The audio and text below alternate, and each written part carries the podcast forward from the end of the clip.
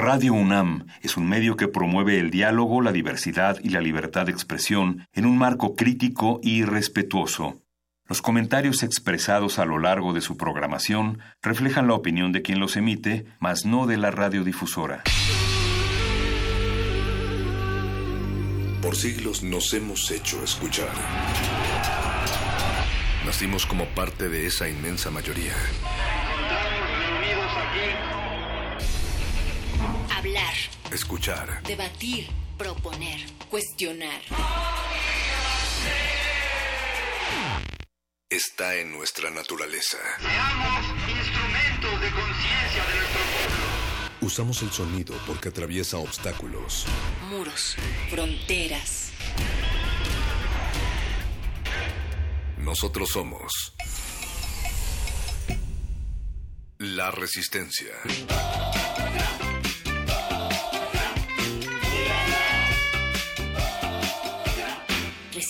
Modulada.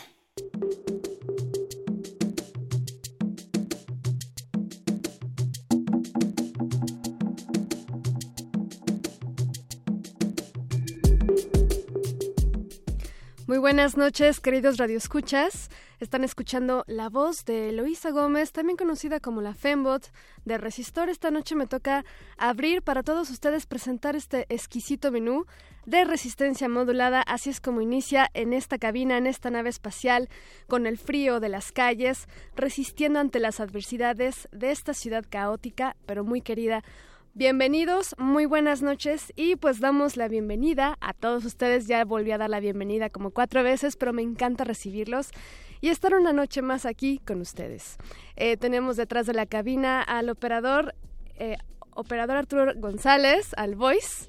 Y también tenemos a Mario Conde, está también ahí con nosotros saludándonos. Y también tenemos a Luis Flores, muy bien, muy buenas noches, gracias. Y también tenemos al doctor Arqueles que está con nosotros presente y también Berenice se está presentando para al rato estar con nosotros eh, una noche más. Y bueno, pues les vamos a dar un poco de lo que se va a tratar. El día de hoy, Muerde Lenguas hablará sobre la segunda parte de la charla de los libros o poemas que tienen eh, finales felices. Y el modernísimo pues hablará sobre el caso de las mujeres de Atenco en la Corte Interamericana de Derechos Humanos y la investigación que realizó el Colegio de México sobre el llamado Yugo Z. ¿Qué es?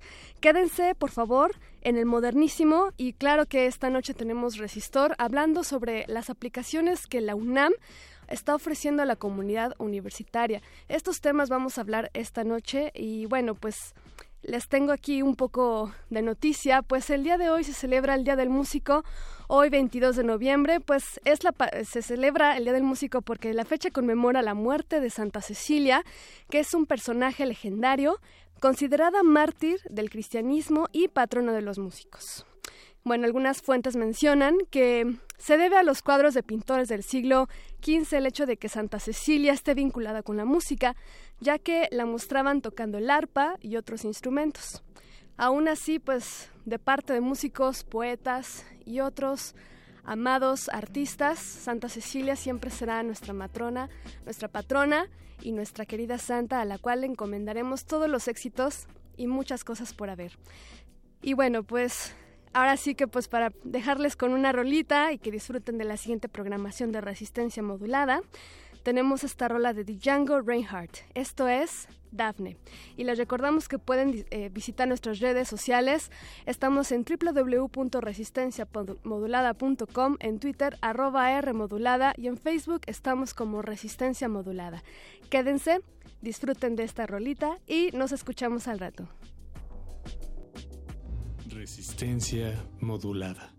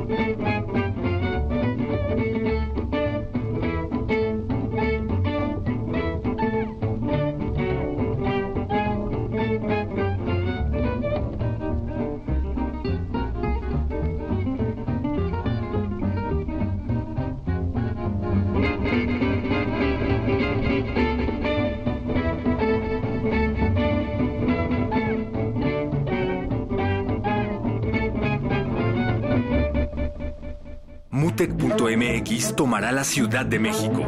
Del 22 al 26 de noviembre, el festival enfocado en la creatividad digital ofrecerá una experiencia inmersiva a través de la tecnología, el sonido, la música y las artes audiovisuales.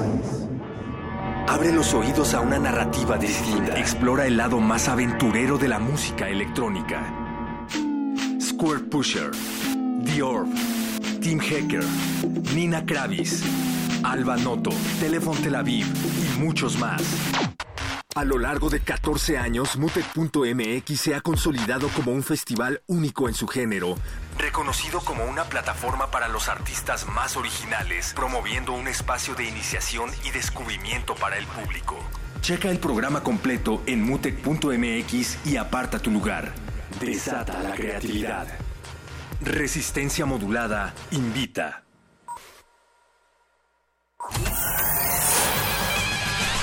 Lánguida la luna libra la lid lúbrica de libros. Maleable la mente emula al mutante milenario. Muerde lenguas, letras, libros y galletas.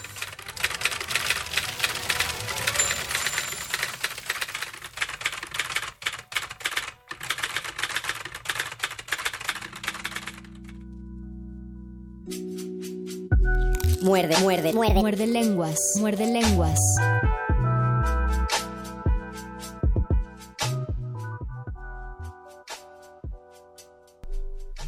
No es la idea ponernos existencialistas, pero en este experimento que hicimos en el Muerde Lenguas el lunes pasado, intentamos identificar cuántos libros podían mencionar ustedes donde existía un final feliz.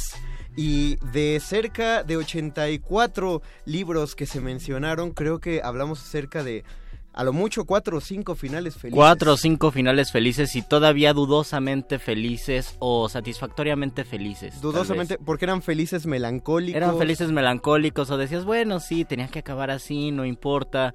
Pero a decir verdad, sí eran finales felices, existen los finales felices. Ni siquiera pudimos mencionar que el final de Toy Story 3 fuera un final completamente feliz. Pero aún así nos vamos a esforzar. Es miércoles, es 22 de noviembre. Son las 8 de la noche, ya con 13 minutos justo en el momento que lo dije. Y este es su programa favorito de letras, libros, galletas. ¿Y finales felices? El Muerde Lenguas. Estamos transmitiendo en vivo a través del 96.1 de FM También Radio NAM. Tenemos internet www.resistenciamodulada.com. Y estamos en vivo en nuestro streaming desde la página de Facebook de Resistencia Modulada. Si quieren mandarnos un final feliz en nuestro Twitter, estamos en arroba Rmodulada. Queremos saber qué libros les cambiarían el final o si no, qué finales felices les satisfacen. Y, y continuaremos con el debate acerca de si el final feliz es igual a una mala creación literaria o por qué seguimos O relacionando. se echa a perder con un final feliz como Harry Potter al último. Bueno, no sé si sea final feliz, pero es un final Ándale, sí hay por ahí- incómodo, tal vez. No, no, es que tú hablas del de las películas, ¿no? Exactamente, sí. Sí, el de los libros es Eh, todo bueno, el, el remix, cuando son adultos, ese final raro, espantoso para ¿No te, mí. ¿No te gustó que al pelirrojo le pusieran panza? Tal vez no, porque, barba porque es un final realista e inevitable. Todos vamos a tener panza. Bueno, unos empezamos ya desde hace un rato, Luisito. entonces, Nos estamos anticipando al tiempo. Pero antes, porque el lunes se los debíamos, porque el lunes no tuvimos esta sección tan aclamada por tantos. ¿en dónde habrá quedado ese esa sección? Ustedes ya saben cuál sección, entonces pues se la debemos y porque no nos gusta endeudarnos con ustedes, ahora sí la tenemos. No queremos deberles nada porque les debemos ya todo, todo nuestra... Pues lo que podríamos llamar un pequeño, y lo más parecido al éxito posible, porque ustedes hacen posible este programa. Sin más preámbulos, comenzamos con... El programa de mano. Los mejores asientos se agotan y las luces están por apagarse. Esto no es un programa de radio, es un programa de mano.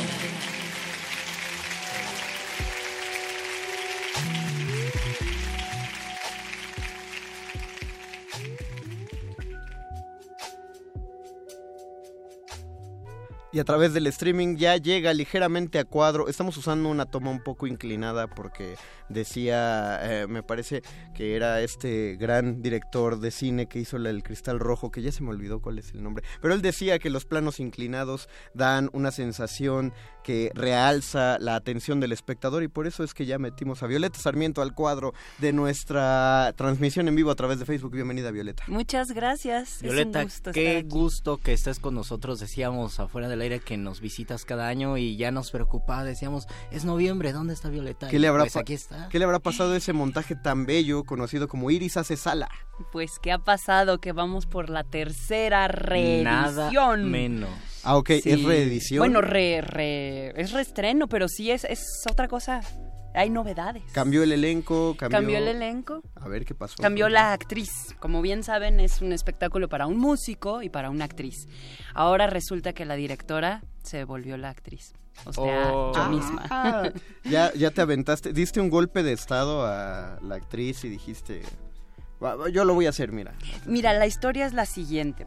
Yo estoy laborando actualmente, desde hace un par de años, en la Compañía Nacional de Teatro y una de las cláusulas que allí tenemos es exclusividad.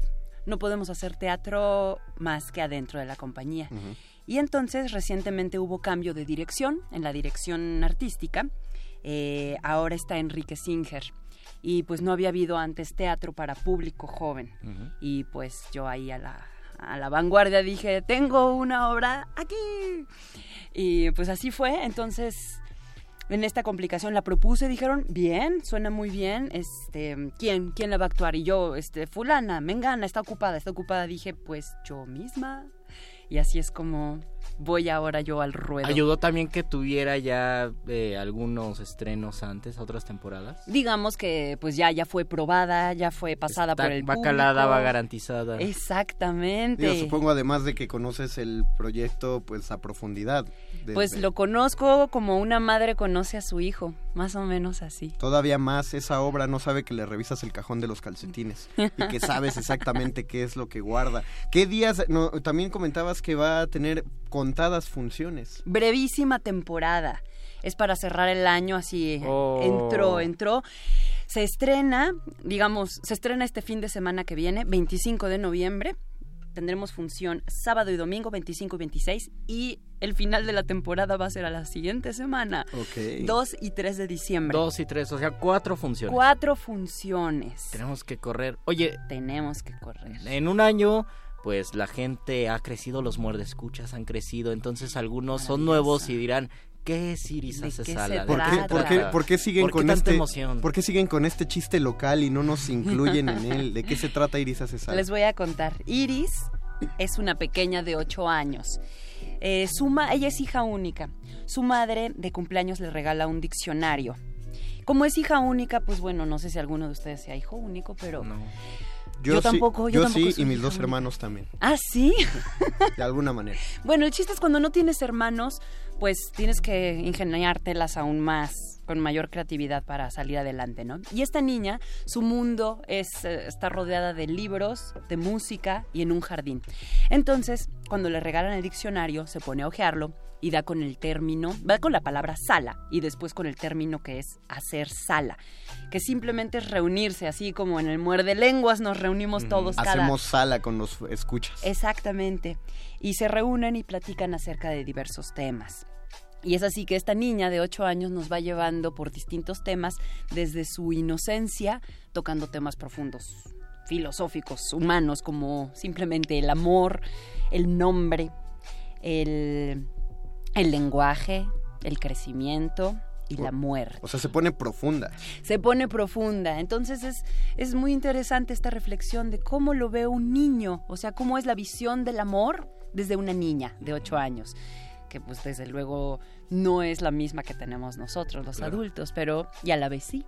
Es muy. el- Luis hablaba acerca del Principito el lunes pasado, Mm. y entonces es también la manera en la que a través de los ojos de un niño revisas cosas que son pues completamente ciertas, porque lo dices sin los tapujos o sin los prejuicios que te vienen con los años. Exacto. Supongo que algo así debe pasar. Algo así debe pasar. Y de repente eh, están las reflexiones profundas, la exploración temática acompañada de música. ¿Cómo está esta aleación de música y y obra. Es que justo se va construyendo, cada sala va pasando eh, hay palabras, palabras clave que van despertándole a la niña la imaginación y todo se va conduciendo a través de la música. Hay motivos especiales, cuando es la madre, el tema de Iris, todo es música. Para, en el mundo, en el imaginario de Iris, es su mundo. Hacer sala implica necesariamente tener música como vemos en el diccionario el término de la antigüedad era generalmente era acompañado con música, con música, con baile y es justo lo que lo que pasa que es raro hacer cualquier reunión, hacer sala de cualquier manera sin, música. Si se va la luz, decimos, pero ¿qué está pasando? Bueno, si se va la, si se va la luz lo entiendes un poco porque dices, bueno, es la ausencia de... no, pero te pone en la situación de extraño la música. O qué mejor que ponerse a hacer música. Y es un poco lo que pasa ahora en, ah, el, en, el, montaje. Hay un músico en escena que ya cada, cada temporada va creciendo y son más instrumentos. Oh. En esta ocasión toca el piano, el acordeón y el cajón. Y hay un momento donde casi le sale una tercera mano para tocar todo al mismo oh. tiempo. Ah, y estaba a punto de hacer el mal chiste de decirte, órale, ¿cuántas manos tiene ese músico? Ajá. Todos los instrumentos. ¿Cómo se llama? ¿Cómo se llama este músico? Carlos Cuevas Cerón. Carlos Cuevas Cerón. Le mandamos un saludo también y todos los deseos de que esta brevísima temporada sale bien. Es momento de mencionar que está en la casa de la Compañía Nacional de Teatro. Así es, esto queda en la calle de Francisco Sosa, en Coyoacán. Es Francisco Sosa número 159. Esto está entre las calles de Melchor Ocampo y Encantada. Si quieren llegar, bueno, en lo personal yo siento que es más rápido llegar desde Metro Viveros, cuando uno camina como hacia el jardín de Santa Catarina, donde está el Teatro Santa Catarina también, pero no se metan al, o sí, pero otro día. después, o después. en algún otro momento, pero no se metan a ese teatro si van a ver Iris hace sala, sino que busquen ahí en la calle Francisco Sosa, está la casa de la Compañía Nacional de Teatro. Y estamos en el horario de matiné para que puedan ir con todos los pequeños. Es a partir recomendada, recomendable a partir de los ocho años. A partir de los ocho, como Iris. Como Iris, exacto, para que le agarren al, al patín que trae en la cabeza. Es a las 12 del día y la entrada es completamente libre, ah, es gratis. Entonces, todos los que nos escriban o nos manden un tweet o nos hablen o pongan en la transmisión de Facebook. O si no quieren hablar, no hablen. O piensen en nosotros, nada más, piensen, eh, piensen en irse a esa sala, se van a llevar un pase doble para todas las personas que lleguen ahí, tenemos cerca de 74 pases dobles para regalar en toda esta temporada. Entonces aprovechen. qué gran detalle. No tienen por qué, si van a llevar a alguien para impresionarlo, no tienen por qué decirle que le salió gratis. Ustedes digan, ya, ya, reservé. Ya reservé. Ya tengo el boleto. Me soy amigo de la directora. Lo escuché y la felicité eh, a través de la radio. Por ejemplo, él, eh, Lili M. Hernández, manda saludos desde el centro de Xochimilco. Saludos. Y Ignacio Gutiérrez Renero desde la Chinampa Xochimilca de Xicaluacan, escuchando y viendo. Qué buena onda, Ignacio. Pues los esperamos a ambos y a todos los que estén escuchando. Sábado, domingo, cuatro funciones. Las 834 mil personas que están eh, en nuestro Facebook Live, todos están invitados. Bueno, y a todas estas 844 mil personas hay que decirles dónde reservar. Ah, claro. El correo al que tienen que mandar su, su petición de reserva es públicos públicos.cnteatro.gov.mx públicos.cnteatro sí. arroba imba. Arroba imba punto com. Punto gov. Punto gov. G-O-B. claro. Punto mx escriben allí y dicen para qué día quieren sus, sus pases y en breve les responderán a ver si todavía alcanzan. Escriban de una Porque vez. son pocas funciones, ahora necesitan reservar entonces. Exacto, exactamente. Para más información supongo que pueden entrar a la página de la Compañía Nacional de Teatro. Exactamente, que está, bueno... Mm, Escríbanlo en Google y, va a salir, es la primera opción. Exacto, también en Facebook aparece la compañía. Ya si sale otra, entonces alguien madrugó con el nombre y ya nos meteremos en problemas gubernamentales. Pero eso será tema de otro programa. Y pues sí, los invitamos a ver este nuevo, mm, ¿cómo decirlo? Sí, sí es nueva edición. Hay más música. Un, spin-off, digamos, una, una rehechura, pero por los mismos productores y la misma dirección. Por supuesto. Bueno, ahora ya se volvió coproducción. Antes era, ah. este, digamos, mi casa productora, Instituto Magia. producciones, pero ahora es en asociación con la Compañía Nacional de Teatro. Y pues nos encantará, nos encantará compartirlo con el niño que llevamos dentro y tal vez si Con el niño que llevamos fuera también. con el niño que llevamos fuera, exactamente. Pues agradecemos a Violeta Sarmiento que estuviera esta noche en la cabina de resistencia modulada avisándonos de esta nueva etapa de Iris hace sala y esperamos que el próximo año nos veamos ya sea con la misma o, con otra. o con otro. Sí, ya. El teatro, el teatro continúa. Así será, así será. Y pues es un gusto venir aquí a hacer, a hacer sala sala de escucha con ustedes y pues un placer, un placer volverlos a ver, Violeta, los muchísimas esperamos. gracias. El y, placer es nuestro, Violeta. Pues aquí estás, bienvenida siempre. Hecho, muchísimas gracias. Mientras Violeta regresa a su pequeña limusina de niña de 8 años que la llevará directo a la casa de la CNT, vamos a hacer una pequeña pausa musical mientras esperamos que ustedes nos hablen de su... Ya recibimos una foto que vamos a tener que denunciar, no estamos hablando de esos finales felices, estamos hablando de finales felices literarios, por favor, no sean vulgares eh, con nosotros en Facebook. Esperamos sus comentarios y como Luisito dijo, ¿a qué libro le cambiarán el final? ¿Y por qué se lo cambiarían? ¿Y por qué se lo cambiarían? Regresamos, están escuchando Muerde Lenguas, Letras, Libros, Galletas. Y finales felices.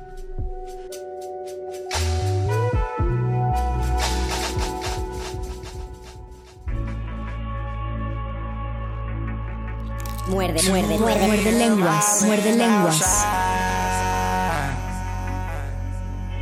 Looking, but I cannot find.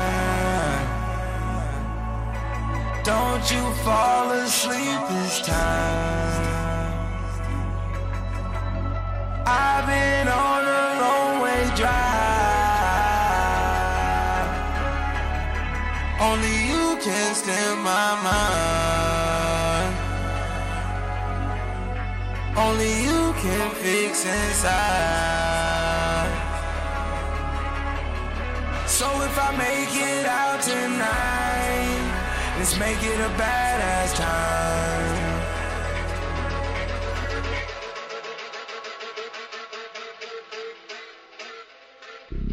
Okay, I got it copy. 2020, but I can't see nobody. One eye open, Illuminati. This might be the verse that make them drop me. Ain't making friends, we just making hobbies. Know that one, my girl, that was just a hobby. Call her 50, tell them load up the lobby. Elevator up, no need to find me. Yeah, yeah. X-ray vision, see through you niggas. Newspaper scan, we press the issue. We ain't sending shots, we launching missiles. Right up at your hood. Checking third ward, I'm going mental. Fucking up my room, I've been racking up incidentals. Cooking on a tune, I've been chefing up instrumentals. Nothing else to do when you're riding in the, when you're riding in the, in the back of the back seat. Drive a runner myself like I'm running a track me. Gotta watch my back now, cause these niggas at me. All black in the bins when I pull up on you. They don't wanna see me in the air, in the air. Let me catch you creeping faster. In the air. From a chopper check a hole like in the air.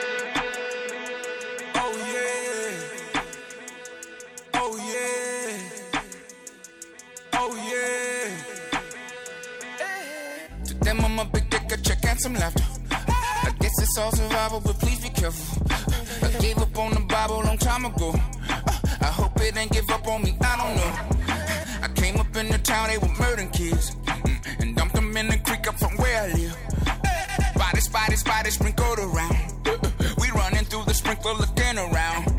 The killer would show up with boxes of And had a label recruiting people. Put that on my grandma and everything. Yeah, my homie said he told him his name was Wayne.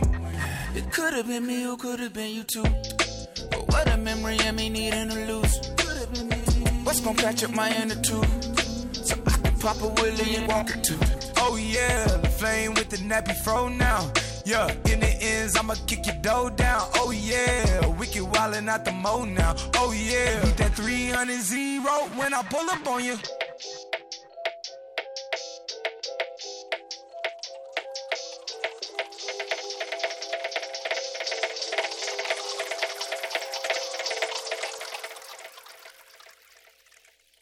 Muerde, muerde, muerde. Muerde lenguas, muerde lenguas.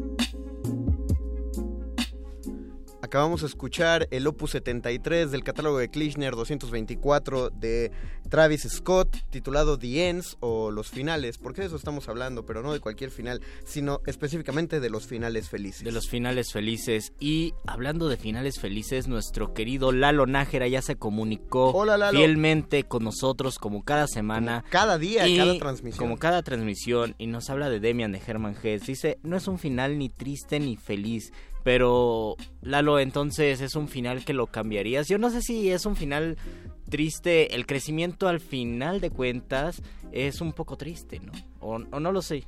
Mira, no, eh, estoy... El cambio, la, la madurez vista desde desde el abandono de algo, desde la renuncia a tu felicidad inicial tal vez también y el conocimiento del mundo tal vez sea un poco triste. Creo No que creo que de, de- Demian te deja con aquel final de episodio de Los Simpson donde Homero pregunta ¿es un final triste o es un final feliz? Exacto, sí. y sí. citando a Marge Simpson en la manera más filosófica y literaria del mundo, es un final y ya. Es un final y ya. Eso es muy bueno, ¿no? Creo que No, hasta bueno para epitafio quedaría muy bien. Es un final y ya. También, bueno, mandamos saludos a Boyin Gonzo, que nos manda saludos desde Leyes de Reforma Iztapalapa. Eh, Ignacio Gutiérrez Renero nos pidió su boleto para asistir y ya se lo dimos. Recuerden, si quieren ir a Iris hace sala, solo escriban a públicos.cnteatro.imba.gov.mx para reservar. Y Carlos Angulo Cabrera dice saludos desde la Universidad Pedagógica Nacional en el Ajusco. Saludos a la Ajusco. Donde no me puedo imaginar qué frío deben estar sintiendo. Nosotros estamos felices. Está cerca, es, no está hasta arriba del cerro. Pero de todas formas está, Está a las faldas y no hace tanto frío ahí en está la pasando seis banderas. Sí Eh, un poquito. ¿Está pasando seis banderas? Sí, según yo sí, o muy no, cerca. está antes. Bueno, no lo sé. La cosa es que las pintas de la UPN son a seis banderas. Exactamente. Saludos, seis banderas, patrocínanos. Eh, también queremos mandar un saludo muy caluroso y feliz a los profesionales que son más profesionales que nosotros Y que se preparan y que se preparan para ser fervientemente para estar aquí. Mucho más profesionales que nosotros. Saludos de Karen Jiménez a los estudiantes de la Facultad de Ciencias Políticas y Sociales de la UNAM. Están visitando las instalaciones de Radio UNAM para, pues yo creo que para que vean lo interesante que es este mundo. Creo que ya visitaron el pasillo donde se hacen los chocolates, ya visitaron la bodega de las galletas. Eh, no se metan a Fonoteca y si se meten entren con un instrumento musical porque en Fonoteca hay un perro de tres cabezas que cuida todos nuestros audios. Ellos vienen de la materia periodismo por radio impartido por el maestro Napoleón Glockner, al cual también le mandamos un saludo. Qué, bonito, Qué bueno que, bonito qué bueno nombre. que están aquí y que sepan cómo es la radio por dentro, desde sus entrañas. La radio, las tripas de y la desde radio, su pues. lengua, por supuesto. Y nosotros continuamos, queremos eh, saber acerca de los finales felices, particularmente de la literatura, los que les vengan a la mente. Y continuamos con la gran pregunta, ¿por qué un final feliz no... No sé, ¿por qué no se encuentran tantos finales felices dentro de la ¿Y literatura? qué es lo que nos quiere enseñar la literatura con finales tristes? Yo recuerdo cuando llega el cine a Macondo y la gente no le interesa el cine y el cine quiebra porque tiene finales trágicos y dice yo no voy a ver eso porque lo veo todos los días en la realidad. El cine a mí no me está ofreciendo ninguna posibilidad. Y uno se pone a pensar y dices, por supuesto, no te está ofreciendo ninguna posibilidad, entonces ¿para qué ver ese tipo de finales? Y el mismo libro 100 años de soledad tal vez es un final y ya. Mira, eh, justamente por cosas así yo recordaba en general que el cine mexicano, el de la edad de oro del cine mexicano y todavía algunas producciones posteriores eran, eran reconocidas por sus finales felices pero que no eran No sé complacientes. si son finales felices. Ah, mira qué curioso, porque justamente el fin de semana, digo, qué curioso que, que discrepes, el fin de semana pasado eh, mi novia y yo vimos la película del extra, ella, eh, por iniciativa de ella vimos el extra de Cantinflas, eh, y ella me dijo, así estábamos a la mitad de la película, y me dijo, seguro va a aplicar un chaplinazo y va a acabar él solo con la muchacha, y la muchacha la que ayudó a ser actriz se va a volver famosa y ya no va a estar con él. Y yo le dije, no creo, porque el cine mexicano es más bien complaciente y tiene finales felices. Y ella me dijo lo mismo que tú. Y eh, que ella, ella considera que había más finales tristes. Y Pero también, tendríamos, ¿no? tendríamos que hacer una encuesta. es que no es lo mismo una película de Pedro Infante que una película de Tintán. Una película de Tintán debe tener un final feliz porque es Tintán y porque le ves la cara y la vibra que proyecta ese ser y dices, por supuesto que no puede haber un final triste con Tintán. Pero, pero las de Pedro Infante también acaban feliz. Un rincón cerca del cielo, Ah, pero por un ejemplo, rincón cerca del cielo. Es tristísima. Sí, toda la película es... O sea, tanto que tuvieron que hacer la continuación para que él se volviera rico y que se llama Ahora soy rico y se vuelve creo que narcotraficante y allí le va muy bien, ¿no? Órale, es- eso sí no lo... Creo que tú más bien viste Breaking Bad, Luis. y- Ajá, exacto. También lo vi. Y estás este, No, comparando no a hagas spoiler Cranston. porque la estoy viendo Ah, todavía. perdóname, perdóname. Pero en un rincón cerca del cielo, después se vuelve el químico de Breaking Bad, Pedro Bueno, Infante. bueno, eso sí es... Eso... Siento yo que un rincón cerca del cielo, esa parte... Yo no sé si toda esa película nosotros los pobres, se muere el torito, eso no puede ser un final No. feliz por ningún lado. que No, el torito, el torito se muere en... Ah, no, sí, nosotros los pobres, Sí, tienes nosotros razón. los pobres. Y acaba en la cárcel. Y además lo más triste es que la actriz sí se murió y era muy Sí. joven, la chorreada, no me acuerdo cómo se llamaba. Eh, tenía 22 años cuando murió de un avionazo. Y por eso la siguiente chorreada tuvo que ser otra. Sí, exactamente. No, en la siguiente película dijeron, eh, bueno, Pepe Eh, pero Es decir, te está diciendo, el final anterior fue muy, muy triste y fue muy trágico. Bueno, eso te- ahora que lo dices, eso también es Y yo por eso tengo la idea de que hay finales tristes en las Es que- películas mexicanas, no solo del cine de oro, sino posteriores hay finales Es tristes. que yo estaba trágicos. pensando en otras, por ejemplo, no manches, ahora que me estás haciendo reflexionar, eh, yo, yo pensaba en otras como los tres huastecos, que acaba con completa pues, alegría, se- O dos tipos de cuidado. por Dos ejemplo. tipos de cuidado acaban siendo muy buenos cuates, incluso a toda máquina. En a toda máquina, la última escena es después de un accidente. Se dan la mano y aunque tengan mala suerte, eh, siguen juntos. No, pues justamente ahí se rompe la mala suerte de Pedro Ah, es Infante. verdad, sí. Porque dicen, dame, dame la mano y se la dan y creen que va a pasar otro accidente y ya no pasa. Y para la siguiente película que es eh, ¿Qué te ha dado esa mujer? Ya, ya no tiene, Pedro ya no tiene su consabida mala suerte. Qué maravilloso. Sí, pero eh, por ejemplo me quedé pensando en el de Vuelven los García. Oye, se muere Pedro Infante. Sí, Y se, se- muere Pedro Infante. se, se muere la abuela. Y se va al cielo. Se va al cielo y, desde el cielo está eh, haciendo acoso callejero a las muchachas del pueblo. Exactamente, una escena que deberían prohibir en este momento. Qué mal fantasma, hay que denunciar a ese fantasma. Nos escribe, ahí tenemos un montón de comentarios. Jesús Jiménez pues, nos manda unos copitos de... Ah, claro, ¿ves cómo se hace frío? Ah, se hace frío. Tiene frío. Sophie Deutsch, o Deutsch, le dice, le cambiaré el final a Mundo de Tinta, de Funke. La trilogía muy emocionante y muy bien narrada, pero el final no me encantó, nada parecido a la historia. El de Mundo de Tinta es... ¿Es el que le hicieron también una película? ¿Es de lo- estos Yo no libros sé. actuales? Yo no sé, pero me, me gusta mucho una frase que dice Sofía, no me encantó. El dato muerde lenguoso de la noche es que eso en, en retórica se llama lítote. Lítote es adelgazar una negativa o un comentario negativo diciendo lo contrario. Por ejemplo, cuando dices, pues no está feo, estás diciendo que no que no es guapo, por ejemplo, ¿no? O cuando dices no me encantó, uno sabe que si dices simplemente no me gustó, es cruel, entonces decimos no me encantó. ¿Qué, qué sería de mi autoestima sin la Lítote? ¿Qué sería de nosotros sin la Lítote? Muchas gracias, Lítote. Eh, dice Aarón Gutiérrez, saludos, no sé si valga mencionar un camino de final de película. Yo cambiaría el final de Macario. El final Ah, de ¿por qué Macario y también del libro, tal vez, ¿no? Porque del, del libro es muy extraño lo que pasa con Macario. No ver, recuerdo la película.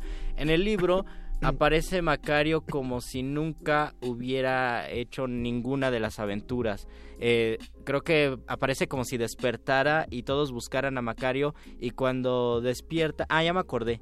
Cuando buscan a Macario en el último capítulo, Macario está muerto en el río y se comió la mitad del pollo. Como Sí. si todas las aventuras que le hubiera dado la muerte al final se las cancelara y regresara a ese momento donde se encontró con la muerte o bien la muerte lo, lo- se lo llevó pero antes de que se lo llevara hizo que tuviera ciertas aventuras que solamente se quedaron en la memoria de Macario y en la del libro, por supuesto. Es un final muy raro, es un final abierto, yo creo. Lo que sí quiero saber es por qué Aaron cambiaría el final, incluso de la película de Macario. Pero no recuerdo cómo es el final de la Según película yo de es muy parecido, es decir, la película, la película es hasta de Día de Muertos, porque justamente trata acerca el- la trayectoria de un hombre hacia la muerte. Por eso uno le concede que se coma el pollito él solo y no le dé a su familia. Por- eh, porque uno sabe hacia qué va a acabar la película, pero sí nos gustaría que nos que nos especificaras, por ejemplo, qué tipo de final te gustaría, Aaron, eh, para pues para este. Ahora solamente tocando el punto de, de lo de Harry Potter. Digo, porque es necesario mencionarlo ya, ya que se habló al respecto. Yo creo que el final es adecuado, pero tiene... eh, el final generó mucha expectativa. Eh, el último, te lo decía una vez fuera del aire, Luis. El primer libro de Harry Potter se escribió en servilletas de tren. ¿no? porque no tenía dinero la autora. Y el último se escribió en una de las mejores laptops que había en el momento, con todos los candados de seguridad para internet para que nadie hackeara llevara el último libro. Se sabe que Stephen King le escribió una carta a J.K. Rowling y le pidió por favor que no matara a Harry Potter al final del último libro, porque si lo mataba habría construido la mayor historia de, de terror de la época moderna y eso desharía completamente todo el trabajo de la vida de King porque le dijo acabas de crear un gran has creado a lo largo de años un No gran lo haga, compa. no lo Oh, haga sí. compa le dijo Stephen. King y Rowling lo hizo y no lo hizo es decir eh, pues ya no cuenta como spoiler pues ya seguramente digo en TNT pasan la película ocho veces al mes eh, Tú prendes cable y siempre y siempre ahí. hay una de esas. La cosa es que hacia el final eh, de tanto de la película como del libro, Harry Potter se enfrenta a su némesis y de alguna manera si muere, porque el mismo Potter era un horrocrux de Voldemort, eh, o algo del alma de Voldemort estaba contenida en Potter, entonces él tenía que morir para que el enemigo muriera. Pero a la vez, después de que se muere, de una manera casi mesiánica, rarísima, en un encuentro de ensueño con el director, que también está muerto desde hace un libro, revive. O, o nunca, sí, sí, pues revive porque sí se tiene que morir. O, o cruzó un umbral muy raro. Es decir, Harry Potter completa su camino del héroe porque lo único que le faltaba para hacer su camino del héroe era escapar de la muerte. Muchos decían que así había empezado porque lo intentaron matar y por eso le quedó el rayito en la frente, pero realmente nunca lo mataron y todos los héroes sí tienen que morir, bajar al infierno y o a lo que sea que sea el infierno en sus mundos y salir. A él le faltaba. Entonces ahí sí siento que quiso complacer a todos. Rowling.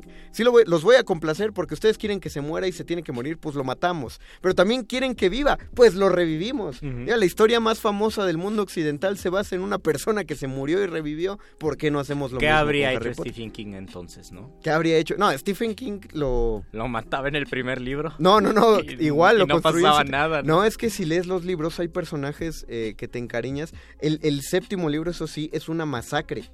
De, de Oh. por sí hay personajes que se mueren a partir del quinto libro y ya te sientes muy triste. Pero en el séptimo empieza, eh, prácticamente agarró una pecera y dijo, este se va a morir, este se va a Esa morir. es una de las ventajas que tienen, que tienen las películas y las series. Cuando se muere un personaje emblemático don- con el que te encariñes, yo por lo menos lo hago, busco la biografía del, del actor que interpretó el personaje para saber que está vivo y que hizo más películas y que solamente es un personaje. Quiero romper inmediatamente el contrato de ficción porque me angustia la muerte de un personaje. Y sientes que pudo ser real. Ajá, exactamente. Nos escribe Mil Canava. Los datos ñoños de Luis Flores son maravillosos. Gracias, Amo. Lalítote. Vamos, ya hagan las clases o la serie de datos interesantes. Tenemos que hacerlo. Del español. Luisito, eh, deberías proponerle a Radio Sí. UNAM un. A Benito.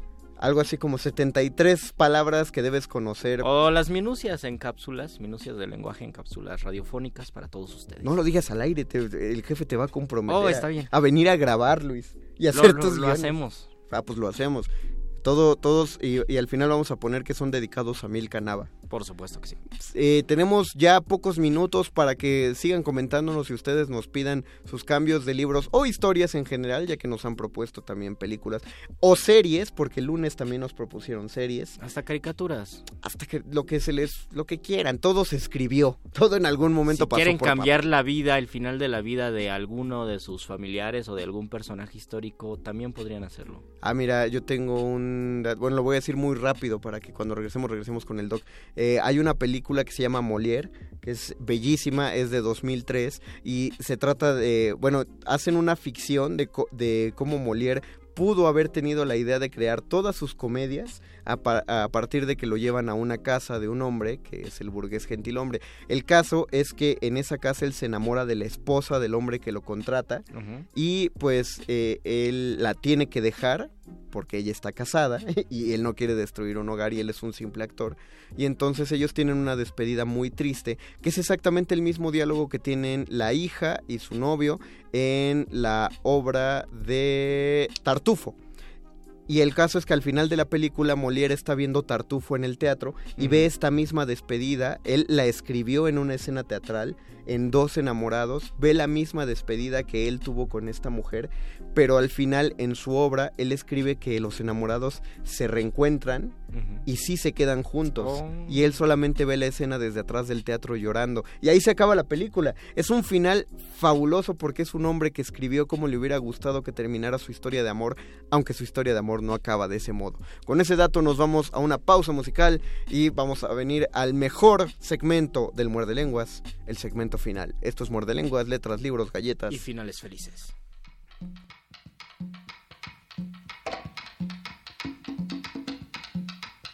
El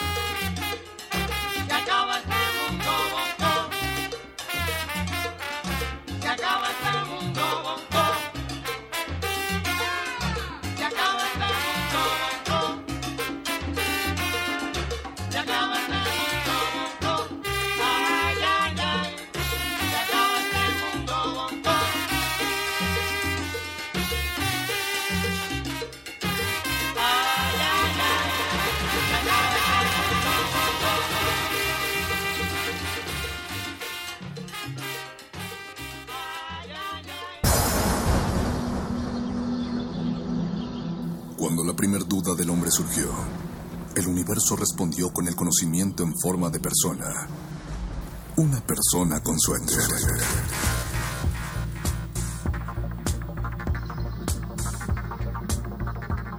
Es la hora de la iluminación con el doctor Arqueles.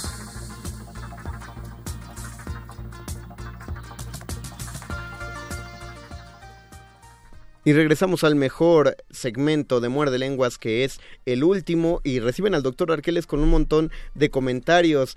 Eh, Abigail Buendía nos dice, por eso en Game of Thrones no te encariñas con nadie, exactamente, y lo aprenden desde la primera temporada, no nos encariñen. Dice Jesús Jiménez, yo cambiaría el final de los supercampeones. ¿Alguien me recuerda cómo acaban los supercampeones? No, no es lo de las no piernas. es lo de las piernas, Eso eso, es una idea de internet, entonces. Exactamente. Pero Milkan- ¿de dónde salió el dibujo de las piernas? Tumblr. O sea, lo hizo un, un fan no tan fan. Y dijo, hay que ser crueles. Milka Nava, la serie de novelas que da seguimiento a Robotech son muy buenas, no cambiaría el final, pero sí haría que la serie animada terminara así, o más bien estuviera completa, no sabíamos que había novelas de Robotech. Sophie Dutch dice, suelo seguirlos por la radio y es la primera vez que lo hago por este medio, es decir, el streaming de Facebook en resistencia modulada. Qué bueno que te sientes incluida. Milka Nava apoya las cápsulas de minocias del español de Luis Flores, las espera con ansias. Eh, sería genial poder guardarlas y tenerlas al estilo podcast de Otto Cázares. Mira, ya, Ah, ya llegaste a nivel, ya subiste a nivel Otto Cázares. Y al España dice, la película La Rosa Blanca, gran final, pero todo lo que tuvo que pasar para llegar a, No a- he visto, a no él la está heavy. Yo tampoco. Y con esos comentarios recibimos al querido doctor Arqueles Gracias. Bienvenido, Doc. Gracias, Mario Conde. No, gracias a usted, Doc, por ser paciente y por recibir cariñosamente los comentarios de Como siempre, como siempre. Eh, ¿qué- ¿De qué nos va a hablar? ¿Qué quiere complementar en la plática, querido Doc? Hoy quiero hablarles del gran final. ¿Es del mundo? Exactamente, Mario Conde. Del mundo, del sol. Me refiero a la idea de la teleología. ¿De la qué? Te- Teleología, Mario Conde. Es, es la teleología es como el... El estudio de la tele. Del estudio de no, lo lejos. El, estu- el estudio del- Tele es lejos, ¿no? Sí, distancia. Es decir, que hay una, una filosofía que Una estudia... postura filosófica que precisamente estudia la lejanía de la historia y considera que en esa lejanía de la historia, gracias al progreso, se alcanzará una especie de estado de perfección de la sociedad y de todo lo que Pero qué conforma extraño, ¿no? Porque planeta. también pensamos en que todo se va a ir a la goma y acabará en una catástrofe. Podría que, decirse- pu- que puede ser parte de la perfección. Tocas fondo, dices, ¿en serio nos hicimos tanto daño y nos destruimos tanto que sigue lo bueno? ¿no? O podría considerarse que es más bien esta idea de la teleología una respuesta bastante ingenua a esta postura que tú planteas, mi querido Luis. Ay, ¿Por qué ingenua? Porque muchas veces tratamos de poner en otro lugar nuestro destino y considerar que las cosas serán mejores en vez de enfrentar nuestra realidad, Incluso en internet se hace mucha sátira de eso, ¿no? 1917, ay, en 2017 habrá carros voladores y la cura contra el cáncer y la paz mundial. 2017 y ponen un palo para selfies, ¿no? O cosas que satiriza y banaliza O esos tenis el avance. con luces. Exactamente, el avance tecnológico de la ciencia. Finalmente es cu- curiosa la postura que se desarrolla durante el siglo XIX, principalmente por Hegel, quien habla de una historia con mayúsculas, esta historia de la humanidad que tiene un proceso además, visto desde una perspectiva bastante eurocéntrica que considera eh, la cuna de, de la civilización en los griegos, el paso de esa civilización a los romanos y luego la evolución de la cultura grecolatina en los germanos. Y los germanos serían los que, según Hegel, construirían la posibilidad de una asociación de naciones europeas que darían como resultado el surgimiento de una especie de utopía en la historia. Y ese final feliz que propiamente, como ocurrió durante el siglo XX, fue desmantelada. Eh, filósofos, La idea latinoamericana de la liberación de las naciones. Por ¿no? ejemplo, precisamente desde y la lado- unión también y el sueño bolivariano. Exacto, ese sería desde el lado latinoamericano y es mucho mejor apreciarlo desde ahí, Luis, porque en el caso de los europeos nada más se diría que no hay una sola historia que contar y en tanto que no hay una sola historia que contar, eh, no podemos definir un final universal. Pero no a esa idea eh, europea como de mega unión también se unía la filosofía de Vasconcelos. Sí. No trata de eso la raza cósmica. Definitivamente, pero también tenemos a Leopoldo Sea o a Bolívar Echeverría, pensadores que retoman esta postura teleológica y dicen, espérate tantito. Ah, Yo creí que iba a decir pensadores más valiosos. que- ¿Qué pasó con Vasconcelos? no? Todos, todos serían valiosos. Y también hay posibilidades de final feliz. La idea, por ejemplo, la idea de la redención cristiana o es- de la iluminación universal Justo es de donde budista, parte. es decir, en algún momento vamos a alcanzar una conciencia. Incluso una mujer ciega de no sé qué país europeo que hizo una serie de profecías durante 3000 años de la humanidad y decía año año 2050 pasará esto, año 2100 esto, año 2300 llegan los extraterrestres, año y así llegaba hasta el año 3000 y en el año 3000 la humanidad se acababa. Baba Bianca. Ajá, a ella. Es interesante eso. Finalmente Pero son, no, son no suposiciones, mi querido. Luis. El- es curioso que menciones el origen Ganga. religioso de esta postura. Obviamente sería una versión modificada de la idea de la redención. Eh, la teleología estaría contenida en la religión católica al considerar que habrá un momento en el que se nos juzgará, pero a partir de, esa, de ese gran juicio muchos serán salvados y muchos otros serán eh, Serán poco Algo, considerados. sí. Algo, algo. Algo les pasará que no será tan padre como a los otros. Y en el caso de Hegel, esto se aplicaría desde la postura histórica. En vez de Dios, ponemos a la historia y a los pueblos que, según este filósofo europeo, serían más civilizados, que hay que también tener con mucho, mucho cuidado con este término y tocarlo con pinzas. Pero por- justamente también estos términos todos son muy distintos porque la mayoría son antropocentristas, ¿no? No es lo mismo hablar, eh, muchos cuando hablan del fin de los tiempos están hablando del final de todo el universo, de todo, todo, todo el universo conocido y desconocido. Solemos decir fin del mundo cuando, cree, cuando creemos que lo que se va a acabar es la civilización. La humanidad. Pero eh, una cosa distinta sería el fin de la historia, que es cuando la humanidad se acaba, porque justamente la historia solo retrata los hechos históricos. eh, a ¿De la humanidad? De la humanidad, exactamente. Por eso existe la prehistoria, lo que existe Y a antes lo mejor ella. el final feliz es donde nosotros no estemos y la Exacta- tierra se componga. Exactamente, a eso... Que es la idea ecológica. de A muchos, eso, eh, a eso quería llegar. Final feliz para quién? Esta serie fascinante de History Channel de la Tierra sin humanos, donde todos desaparecíamos Ah. de un día a otro sin explicación. Sola, e- era deprimente porque solo veías que el planeta se iba poniendo bonito. Nos quitaban a todos nosotros y ah mira, todos los edificios son verdes ahora y los animales recuperaron sus terrenos. Es deprimente por eso. Es, es un final feliz, no para nosotros, pero es feliz. Final triste el de los dinosaurios, ¿no? El final de los dinosaurios. Eh, sí, el triste. tiranosaurio diciéndole a la tiranosauria, nos vemos mañana, claro, a la misma hora sí, te amo, yo también te amo. Al fin se me hizo Al fin el se me hizo, me sacó de la friendzone y de repente, pum, meteorito y se acaban los dinosaurios. Eso es triste. Pero alegre, pero final feliz para los mamíferos. Se les acabaron los Ah, ya depredadores. se fueron esos depredadores. Vamos a los nuestros, evolucionemos hasta ser seres humanos y tener perrijos y todo eso. Concluyendo un poco, precisamente se podría decir que el ser humano es un animal eh, depredador y bastante ingenuo o con deseos de grandeza que lo llevan a crear todo este tipo de estructuras para justificar, por un lado, el daño que le está haciendo al planeta y por otro lado, el que todo ese daño va en pos de una supuesta evolución y un progreso. Claro, porque sería, bueno, no importa que estemos contaminando el mar, algún día todo se va a componer. Claro, ya no habrá Solo. contaminación. Claro. Y además tenemos la idea del final feliz porque vivimos en el tiempo y los seres humanos recuerdan o proyectan cosas, entonces están pensando en un final, cuando en realidad los animales no están pensando en el final. Y ese feliz, es el ¿no? problema, Luis, la expectativa puesta en una lejanía histórica, en vez de considerar que nuestra historia se construye a cada segundo y en cada momento de nuestras vidas y no más allá de ella. Y con esa fascinante conclusión del doctor Arqueles es que terminamos esta emisión del Muerde Lenguas. Eh, agradecemos a nuestro operador, el doctor Arturo, porque también le vamos a ceder grado de doctor. Alba Martínez en continuidad, gracias también. Eh, agradecemos al Boys que estuvo en la producción y a Bere y a Elo que todavía están por ahí, que estuvieron en sus libretas. Nosotros nos despedimos no sin antes agradecer a todos su elección y habernos escuchado, sobre todo a Elba María Velázquez Robles, que quiere cambiar el final de la película The Mist, La Neblina, porque es muy frustrante. Yo creo que sí tuvo un final adecuado, pero bueno, ya será motivo de otro muerde lenguas. Muchas gracias a todos y se despiden de estos micrófonos. Luis Flores del Mal, el Mago Conde. Y el doctor Arqueles. Quédense al modernísimo, esto es Resistencia Modulada. Los locutores del muerde lenguas se quieren deslocutor y muerde lenguarizar. El que los deslocutor y muerde lenguarice, buen deslocutor y muerde lenguarizador será.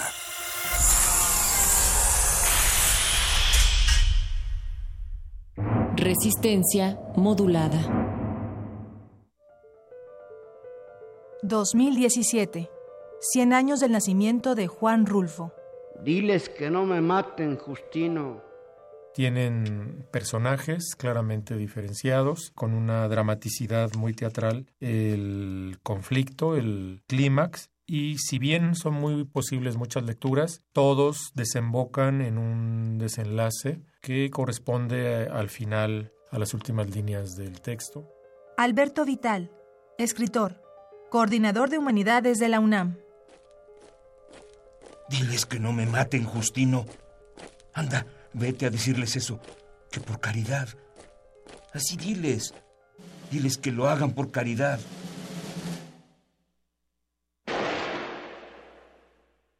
Diles que no me maten. Fragmento. Juan Rulfo. 96.1 de FM. Radio UNAM.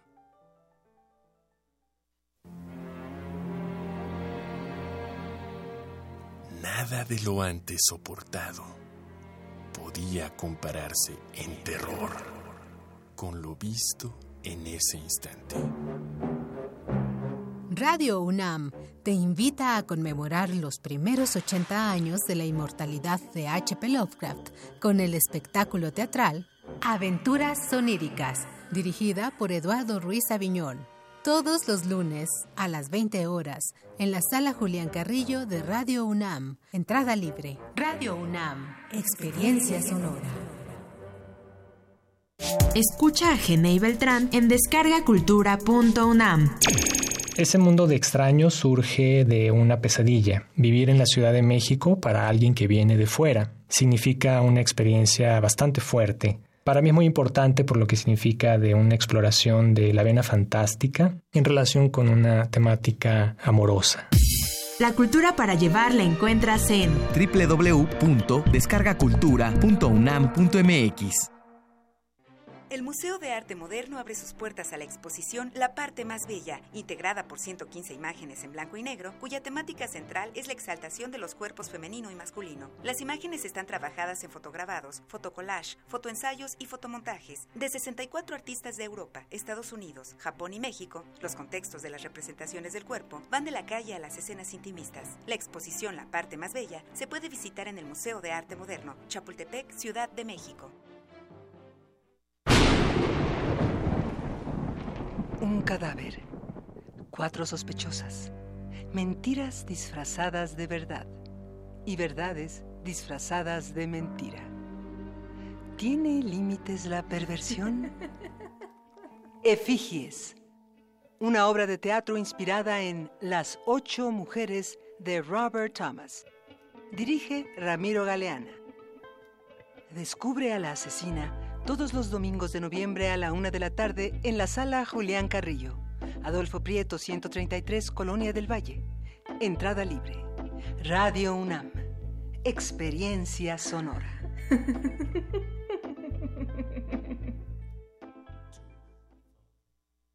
Resistencia modulada.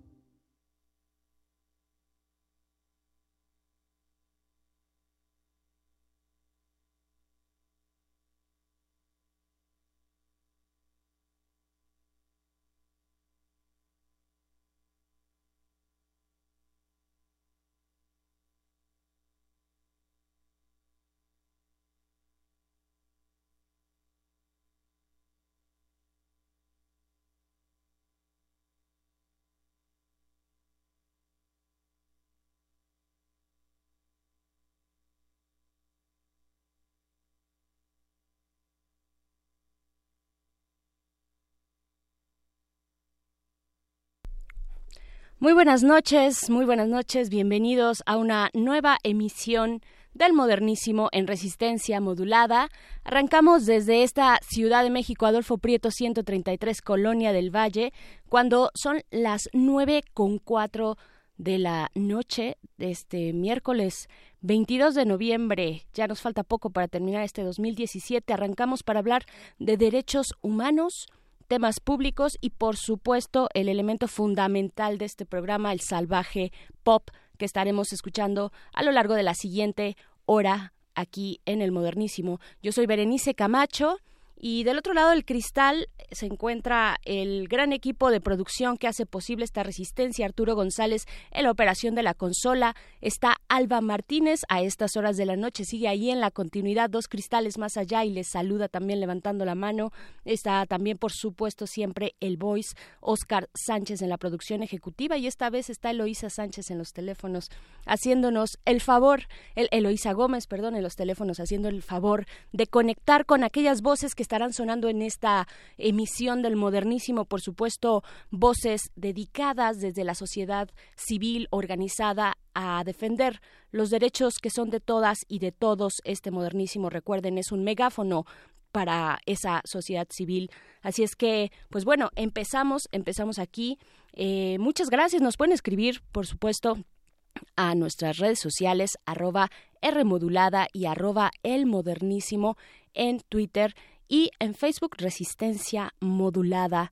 Y pues bueno, este mes de octubre pasado se coloca como el mes más violento en 20 años.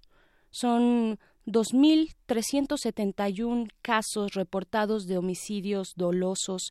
Eh, y este 2017, por supuesto, es el año además más violento del sexenio de Enrique Peña Nieto. Eh, es la cuarta vez que se rompe el récord mensual en lo que va de este año.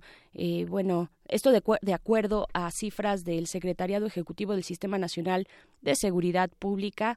El lunes pasado asesinaron al presidente de la Comisión Estatal de Derechos Humanos de Baja California Sur, y bueno, hay tantas lecturas acerca de la violencia que nos rodea, que vivimos de manera cotidiana en este país y también en esta ciudad que creíamos aquí en la Ciudad de México era una burbuja repelente ante la violencia cruenta que se daba en otros lugares y en otros rincones de este país, pues no, también la Ciudad de México pues está empezando a resentir esta oleada violenta que ya lleva años y pues muchas lecturas de ella una eh, de, ese de esa violencia una de ellas por supuesto está la económica eh, cómo golpea económicamente la violencia a nuestro país pero eh, también eh, el hecho de, de, de, tener esta violencia alrededor pues nos hace sentir miedo. Y el miedo generalmente viene acompañado de un estado de, de, conservación, por supuesto. Eh, no, no estamos muy lejos de empezar a escuchar o ya escuchamos pues sentencias conservadoras eh, y es bueno tenerlo en cuenta porque estamos arrancando un periodo electoral o preelectoral. Estamos en la antesala, antesala de una de las elecciones más importantes en nuestro país, en la historia moderna, que será la del próximo año 2018. Hay que tomarlo en cuenta para el tema, por ejemplo, de eh, los candidatos independientes, sobre todo pienso, por supuesto, en el caso de Marichuy, eh, que abre una brecha necesaria, queramos o no votar por ella. Eh, a mí me gustaría mucho ver el nombre de una candidata de este perfil en la boleta del 2018. Ojalá que se pueda, ojalá que lo logremos. Eh, finalmente es diversidad, tener diversidad, opciones al frente y no solamente quedarnos pues con los partidos políticos de siempre. Así es que, pues bueno, la violencia, la violencia es uno de los temas de esta semana pero también la justicia, la justicia que parece inalcanzable. Eh, esta semana, se, la semana pasada, perdón, se dieron las, eh, pues los testimonios de las mujeres de Atenco, las mujeres violentadas por parte de agentes del Estado, de la Policía Estatal. Eh, y federal en pues ya hace bastantes años para hablar del tema de la justicia ya tenemos en en esta cabina en vía telefónica a Juan Calaveras. Vamos después de esto.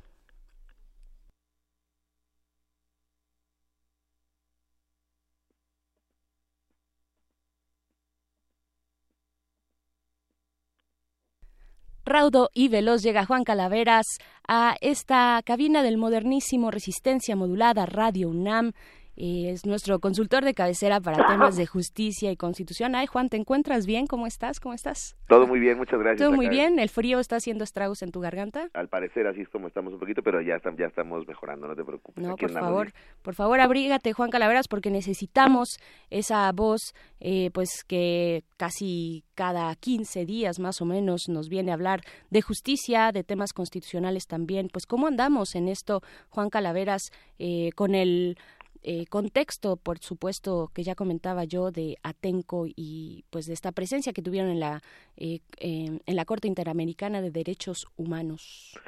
Pues efectivamente, yo creo que el día de hoy el, modernísimo eh, que va a tener también ahí al ratito como invitada una de las abogadas que llevan a cabo eh, esta audiencia o que estuvieron presentes en esta audiencia ante la Corte Interamericana ya podrán ahondar un poco más, pero la semana pasada hubo un momento muy importante en la historia de los derechos eh, humanos eh, en México. Nuevamente el Estado mexicano fue presentado, fue llevado ante la Corte Interamericana de Derechos Humanos por la responsabilidad en este caso en específico de, eh, de lo que hechos sucedidos en Atenco hace 11 años y que ya pues la audiencia debe tener ahí eh, en su memoria eh, registrados estos hechos. Lo que vimos la semana pasada es uno de los elementos, digamos, más importantes porque nos muestra cuál es el sentido de eh, todas estas instituciones de derechos humanos. ¿Cuál es el sentido de lo que semana con semana tratamos aquí en el modernísimo sobre temas de derechos humanos que de repente parecen muy alejados, que de repente parecen como que no tienen una utilidad, ¿no? Eh, lo que vimos la semana pasada es lo que significa eh, una lucha digna justamente por tratar de que se eh, reparen las violaciones a los derechos humanos que llevaron a cabo estas once mujeres que fueron eh, víctimas de tortura sexual.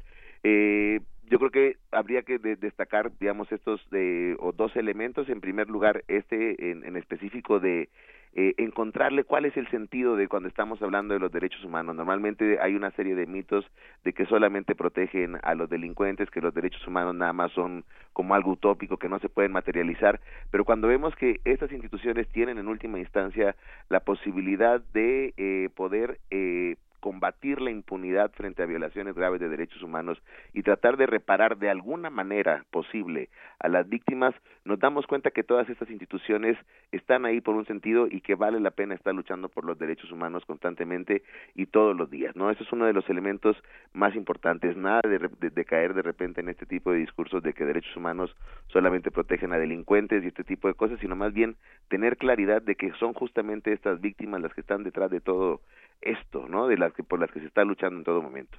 Y otro comentario que también yo creo que valdría la pena hacer es el siguiente. Es también uno de los primeros casos que, digamos, de, hablando de cuestiones un poquito más técnicas en temas de derechos humanos, que trabajan el tema de la tortura sexual. Yo creo que también con eso se está abriendo, ¿no? Eh, digamos, más bien como la violencia sexual como una forma de tortura, ¿no? Y con eso se está abriendo también una posibilidad de combatir también diferentes casos que eh, de repente escapan a la justicia por no tener como estos elementos técnicos y claros de lo que significa de repente esta violencia sexual y cómo se puede tipificar también como una violación grave a los derechos humanos como es el caso de la tortura. Entonces yo creo que estos elementos, pero principalmente este elemento humano que, comentaba en primera instancia, es de lo más importante que tenemos al día de hoy eh, respecto a la decisión de la Corte Interamericana de Derechos Humanos y ya veremos algunas otras responsabilidades que se van a establecer al Estado mexicano. Por supuesto, Juan Calaveras, pues mencionas lo esencial, por eh, la, violencia sexual como tortura es una práctica usual en pues en las autoridades de, del estado en las policías eh, tan solo un informe de amnistía del año pasado, sí, del año pasado recuerdo, eh, pues decía que de las de, del conjunto de mujeres entrevistadas fueron fueron una serie de pues entrevistas ahí con mujeres eh, que habían sido detenidas o aprendidas por la policía, el 100% sufrió violencia sexual. Es de verdad aterrador, 97% violencia física, el 72 de las mujeres del 72% de mujeres eh, que son perdón, el 72% eh, que son detenidas sufren violencia sexual, no el 100%, el 72%. Y pues bueno, es una forma de tortura por parte de funcionarios públicos que no hay que perder de vista. Así es que, pues bueno, de esto va también este modernísimo por y nada más como tip, ahí lo que estaría bueno sería echarle un ojo, a ver, yo, yo se lo dejo ahí a la audiencia para ver si a los legisladores se les ocurrió meter eso en la Ley General de Tortura, yo creo que se van a encontrar con una con la nueva Ley General para prevenir y sancionar la tortura que se acaba de aprobar recientemente. Échenle un ojo para ver si tiene estas formas de violencia sexual, si esta ley tiene una perspectiva de género y creo, spoiler alert, se les van a tener una excepción en ese en ese caso específico. Pues ahí está. A pesar de que la sociedad civil estuvo al pie del cañón eh, durante el proceso de pues elaboración de esta ley general en contra de la tortura, pues sí, eh, se escapa, se escapan de pronto a, a la- a los ojos de los legisladores responsables, pues de diseñar estas leyes para la mejor convivencia de todos y todas. Por el momento, muchas gracias, Juan Calaveras. Cuídate esa garganta y nos escuchamos muy pronto. Claro que sí, muchas gracias a ustedes. Muchas gracias. Aquí en el modernísimo, pues seguimos, seguimos con lo prometido que es salvaje pop. Esto es de Ife, la canción se llama Banja, Pico y Palo. Regresamos muy pronto aquí. El modernísimo de resistencia, modulada con su salvaje pop, pero también con sus temas de derechos humanos. Y para hablar al respecto ya está en la línea Sofía de Robina. Ella es abogada del Centro de Derechos Humanos Miguel Agustín Pro Juárez, el PRO, eh, la organización que lleva a cabo la defensa de Atenco, de las víctimas de Atenco, desde hace mucho tiempo y durante un buen eh, largo camino. Bienvenida, Sofía. Te saluda Berenice Camacho. Hola Berenice, muchos saludos y muchas gracias acá por el, enlace. Muchísimas gracias a ti y, y de antemano al trabajo que han hecho en el PRO, incansable de años. Eh, las víctimas de Atenco siguen buscando justicia, una que el Estado mexicano pues no les ha dado desde hace tiempo.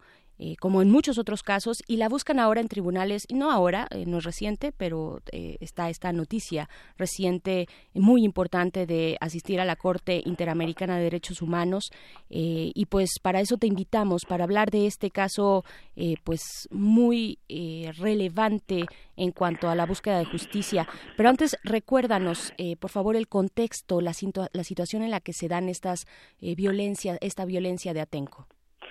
Eh, sí, desde, como, como bien dices, las mujeres de Atenco llevan 11 años buscando justicia, 11 años eh, después de los hechos en donde el Estado en ningún momento les, les dio la posibilidad de encontrar verdad y encontrar justicia y eso las ha llevado a, a buscar espacios en este en este caso internacionales para poder denunciar los hechos y poder eh, denunciar las violaciones de las que fueron víctimas.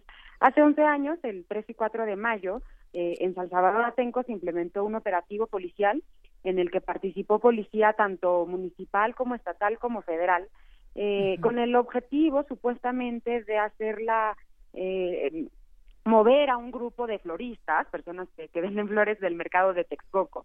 En realidad ese fue eh, el pretexto el pretexto para implementar un operativo que fue completamente eh, desproporcional e ilegítimo, un operativo completamente eh, eh, que, que estaba llevado más bien a, neutralizar un grupo radical.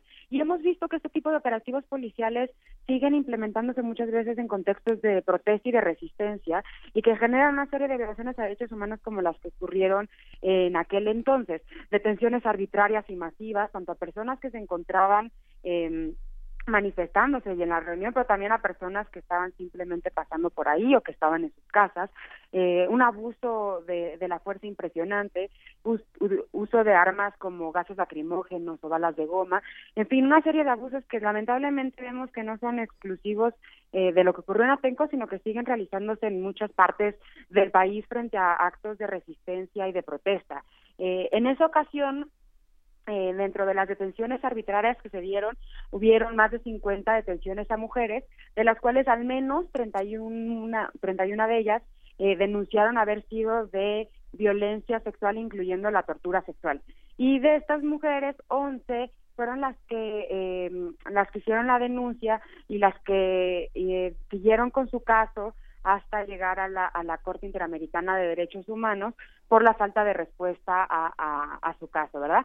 Eh, desde 2008 ellas presentaron la, la petición a la Comisión Interamericana de Derechos Humanos, quien analizó su caso y quien efectivamente encontró que habían violaciones a sus derechos humanos eh, principalmente a, la integridad por la agresión que vivieron, la tortura sexual a la que fueron víctimas, pero también a la libertad en la detención de la que fueron eh, de la que fueron víctimas, incluso criminalizadas, acusadas de delitos como obstrucción a las vías de comunicación y además a, la falta de investigación de los hechos. Las mujeres desde un inicio intentaron denunciar los hechos a los que fueron víctimas en su llegada, por ejemplo, al penal, y en ningún momento se les eh, se les realizaron, por ejemplo, los eh, los estudios médicos adecuados, ni se les eh, levantó la denuncia pertinente, etcétera. Es, es, es increíble, pero a 11 años eh, el caso continúa en total impunidad sin que haya una sola eh, condena a personas eh, responsables, a los policías. El Estado argumenta que tiene una serie de expedientes abiertos, pero bueno, eh, 11 años eh, creo que queda, queda completamente en evidencia cómo eh, la falta de sentencias habla de una, de una impunidad importante. Además, hay que, hay que decir que en un tipo de operativo de, este, de esta magnitud, eh, no son no son hechos aislados los que vivieron las mujeres. En, en, en, en sus testimonios pudimos escuchar cómo las, agresiones a las que fueron víctimas fueron patrones eh, semejantes en el actuar de la policía en cada uno de los casos y por lo tanto reflejan eh, un, un, patrón de actuar que contó con toda la permisibilidad de altos mandos y, y, de diferentes esferas de poder. Y, y por eso han sido tan enfáticas las mujeres en, señalar cómo tiene que investigarse la cadena de mando y todo tipo de responsabilidades en este caso, porque un operativo policial así forzosamente tiene que contar con autorización o al menos con permisibilidad de, distintos mandos mucho más arriba que los policías que pudieron haber efectuado materialmente eh, las, las agresiones y la tortura a las mujeres. Eh, por eso es tan importante investigar hasta qué grado de responsabilidad hay en, en, la cadena de mando y poder así asignar responsabilidades, cosa que no se ha hecho en ningún momento. Eh, eh, por eso las mujeres eh, también además son muy enfáticas en que este tipo de investigación es lo que es el principal factor para poder hablar de la no repetición de los hechos. Es lo que rompería este círculo de impunidad que permite que los hechos de Atenco lamentablemente sean hechos que siguen viviéndose en el país. Claro, escalar eh, en la cadena de mando hacia los responsables al nivel más alto que sea necesario es una de las demandas de estas 11 mujeres hacia, pues ahora en la Corte eh, Interamericana de Derechos Humanos. Eh, ¿Cómo ¿Cómo han ustedes que han estado en este acompañamiento desde el PRO, cómo han visto la reacción del Estado mexicano que ha estado presente, que estuvo presente la semana pasada, pues en estas comparecencias? Sí, mira, primero quizá platicar muy rápido cómo es el proceso para llegar a, a esta audiencia. Y, y, y, bueno, los hechos tuvieron lugar en 2006, en mayo de 2006. Eh, desde ese momento hubo la denuncia de las mujeres por los hechos que vivieron. Sin embargo, pues bueno, no, no, no hubo ninguna respuesta. Incluso la autoridad federal eh, declinó competencia eh, y regresó las investigaciones a la, a la mm, Fiscalía del Estado de México cuando hay responsabilidad también de policías federales participando en el operativo. eh, ante toda esta falta de eh, pues de debida diligencia y de y de investigación eh, las mujeres acudieron a la Comisión Interamericana de Derechos Humanos, eh, interpusieron una, una petición en 2008. Para llegar a la Corte primero es necesario pasar ante la, ante la Comisión. Entonces interpusieron su denuncia en 2008. En, en 2013 hubo una audiencia pública en donde eh, las mujeres, una de ellas pudo relatar su testimonio y donde el Estado fue la primera vez en, la, en el que aceptó parcialmente los hechos. Aceptó eh, algunos de los hechos que referían las mujeres, sin embargo, no en su totalidad, y además eh, el Estado argumentaba que ya se encontraba investigando y que por lo tanto no era necesaria la intervención de un organismo internacional. Sin embargo, quedó evidenciado ante la comisión que eh, lo que el Estado intentaba vender como investigación de ninguna manera era eh, cumplía con los estándares internacionales de debida diligencia ni se ocupaba de todos los hechos que las mujeres narraban. Por el contrario, incluso había en el marco de esa investigación eh, criminalizado a las mujeres y las había revictimizado, obligándolas de nuevo a declarar cuando ya habían suficientes elementos eh, aportados por ellas, entre otra serie de elementos. Finalmente, en 2015, la Comisión Interamericana acredita la existencia de una serie de violaciones a los derechos de las mujeres y hace una serie de recomendaciones al Estado para eh, para reparar estas eh, estas violaciones. Número uno, lo que lo que ordena la comisión en ese momento es la investigación de los hechos, investigación de la cadena de mando y la verdad, porque hay que también recordar que las mujeres fueron llamadas incluso mentirosas por altos funcionarios, lo que no nada más afectó en, en, la integridad de las, de las mujeres y sus familias y, y en sus comunidades, sino que además generó eh, que, que, se fortaleciera la impunidad, porque cuando son las propias autoridades las que las están llamando mentirosas, pues eso hace que sus denuncias pierdan mucho más valor en, en, en su investigación. Eh, y entonces, ante todas esta, estas medidas, la comisión ordena, ordena esta investigación, pero también ordena una serie de medidas eh, que se conocen como medidas de no repetición, que son medidas estructurales que el Estado debería de tomar para asegurar que estos hechos no se repitan. Aun cuando la comisión emitió esas recomendaciones, el Estado fue omiso en la respuesta, no avanzó en lo absoluto las investigaciones, no abrió ninguna nueva investigación a responsabilidades eh, federales, ni tampoco a responsabilidades intelectuales de los hechos, ni fortaleció ninguna de las acusaciones que había hecho en contra de los policías. Por esa razón es que la comisión finalmente decidió eh, enviar y remitir el, el, caso a la Corte Interamericana de Derechos Humanos el año pasado. Y en ese marco es que la Corte convoca una audiencia pública que tuvo lugar en San José de Costa Rica, donde está la sede de la Corte, y en la que fuimos convocadas las, tanto las mujeres como sus representantes eh, y eh, el Estado. El Estado, pues, en, su calidad de acusado, ¿verdad? Rendir cuentas por los hechos que las mujeres estaban denunciando. En esta audiencia eh, pudieron tener, pudieron declarar cinco de las once mujeres, aunque estaban presentes las once, cinco, cinco hicieron su declaración oral, las otras seis lo hicieron por escrito y pudieron relatar los hechos ante un ante los jueces que, que fueron muy muy sensibles en escuchar las violaciones y además esto significó un, una enorme eh, posibilidad de dignidad y de y, y, de poder eh, de fortaleza para las mujeres, ¿verdad? Un poder comparecer ante una corte que por primera vez les estaba dando esta posibilidad de eh, pues de ser escuchadas en condiciones de igualdad y de ser creídas en los hechos que estaban denunciando. El Estado, eh, pues bueno, compareció como, como mencionaba, como, como acusado de los hechos y bueno, lo que, lo que pudimos observar quienes estábamos ahí, quienes quienes dieron seguimiento a la audiencia es que es un Estado que definitivamente no mostró ningún tipo de voluntad para dar cumplimiento a los hechos. Eh, incluso en varios momentos eh, hizo preguntas con poca sensibilidad a las mujeres eh, los jueces incluso tuvieron que pedirles que revisaran sus preguntas en, en varias ocasiones para que sus preguntas no fueran revictimizantes. Eh, y, y, lo que básicamente lo que argumenta el Estado es que, que, bueno, que ellos ya ofrecieron una serie de medidas de reparación, un paquete de reparación, como le han llamado a las mujeres, y que ellas son las que no lo han querido aceptar, ¿no? Un poco trasladándoles incluso a las mujeres, este, pues bueno, la, la responsabilidad y ellos mostrándose como, como si fueran un Estado, pues bueno, benevolente. Eh, lo que fue muy claro en la respuesta de las propias mujeres es en señalar, como lo han hecho una y otra vez en diferentes momentos, que no van a aceptar ninguna reparación a la que incluso tienen derecho, mientras no haya primero una clara voluntad del Estado de investigar. Eh, mientras no ofrezcan, por ejemplo, un plan de investigación completo, eh, congruente, que atienda a todos los niveles de responsabilidad, que involucre a servidores federales, eh, que involucre lo que hablábamos de la cadena de mando, hasta en tanto no haga eso, no van a aceptar ningún tipo de reparación que tenga que ver con temas, por ejemplo, eh, de salud, de atención psicosocial, eh, de becas, etcétera. Las mujeres tienen derecho a, estas, a estas reparaciones por ser víctimas de derechos humanos, sin embargo, para ellas la principal exigencia tiene que ver con la justicia. Y en esos términos el Estado sigue sin dar una respuesta en la, en la, ante los jueces y la jueza no no pudieron explicar cómo es posible que no haya ninguna condena en contra de los eh, de los policías y cómo es que no se haya hecho ninguna investigación eh, a, quienes pudieron haber en todo caso ordenado un operativo así o también a quienes pudieron haber visto lo que estaba ocurriendo porque recordemos los hechos muchos estaban siendo transmitidos en, en, ese momento en tiempo real y no hicieron nada para detenerlos.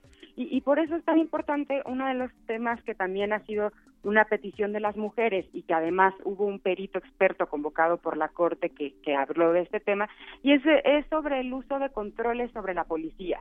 Eh, los, Uf, un tema complicadísimo actualmente en nuestro país, ¿no?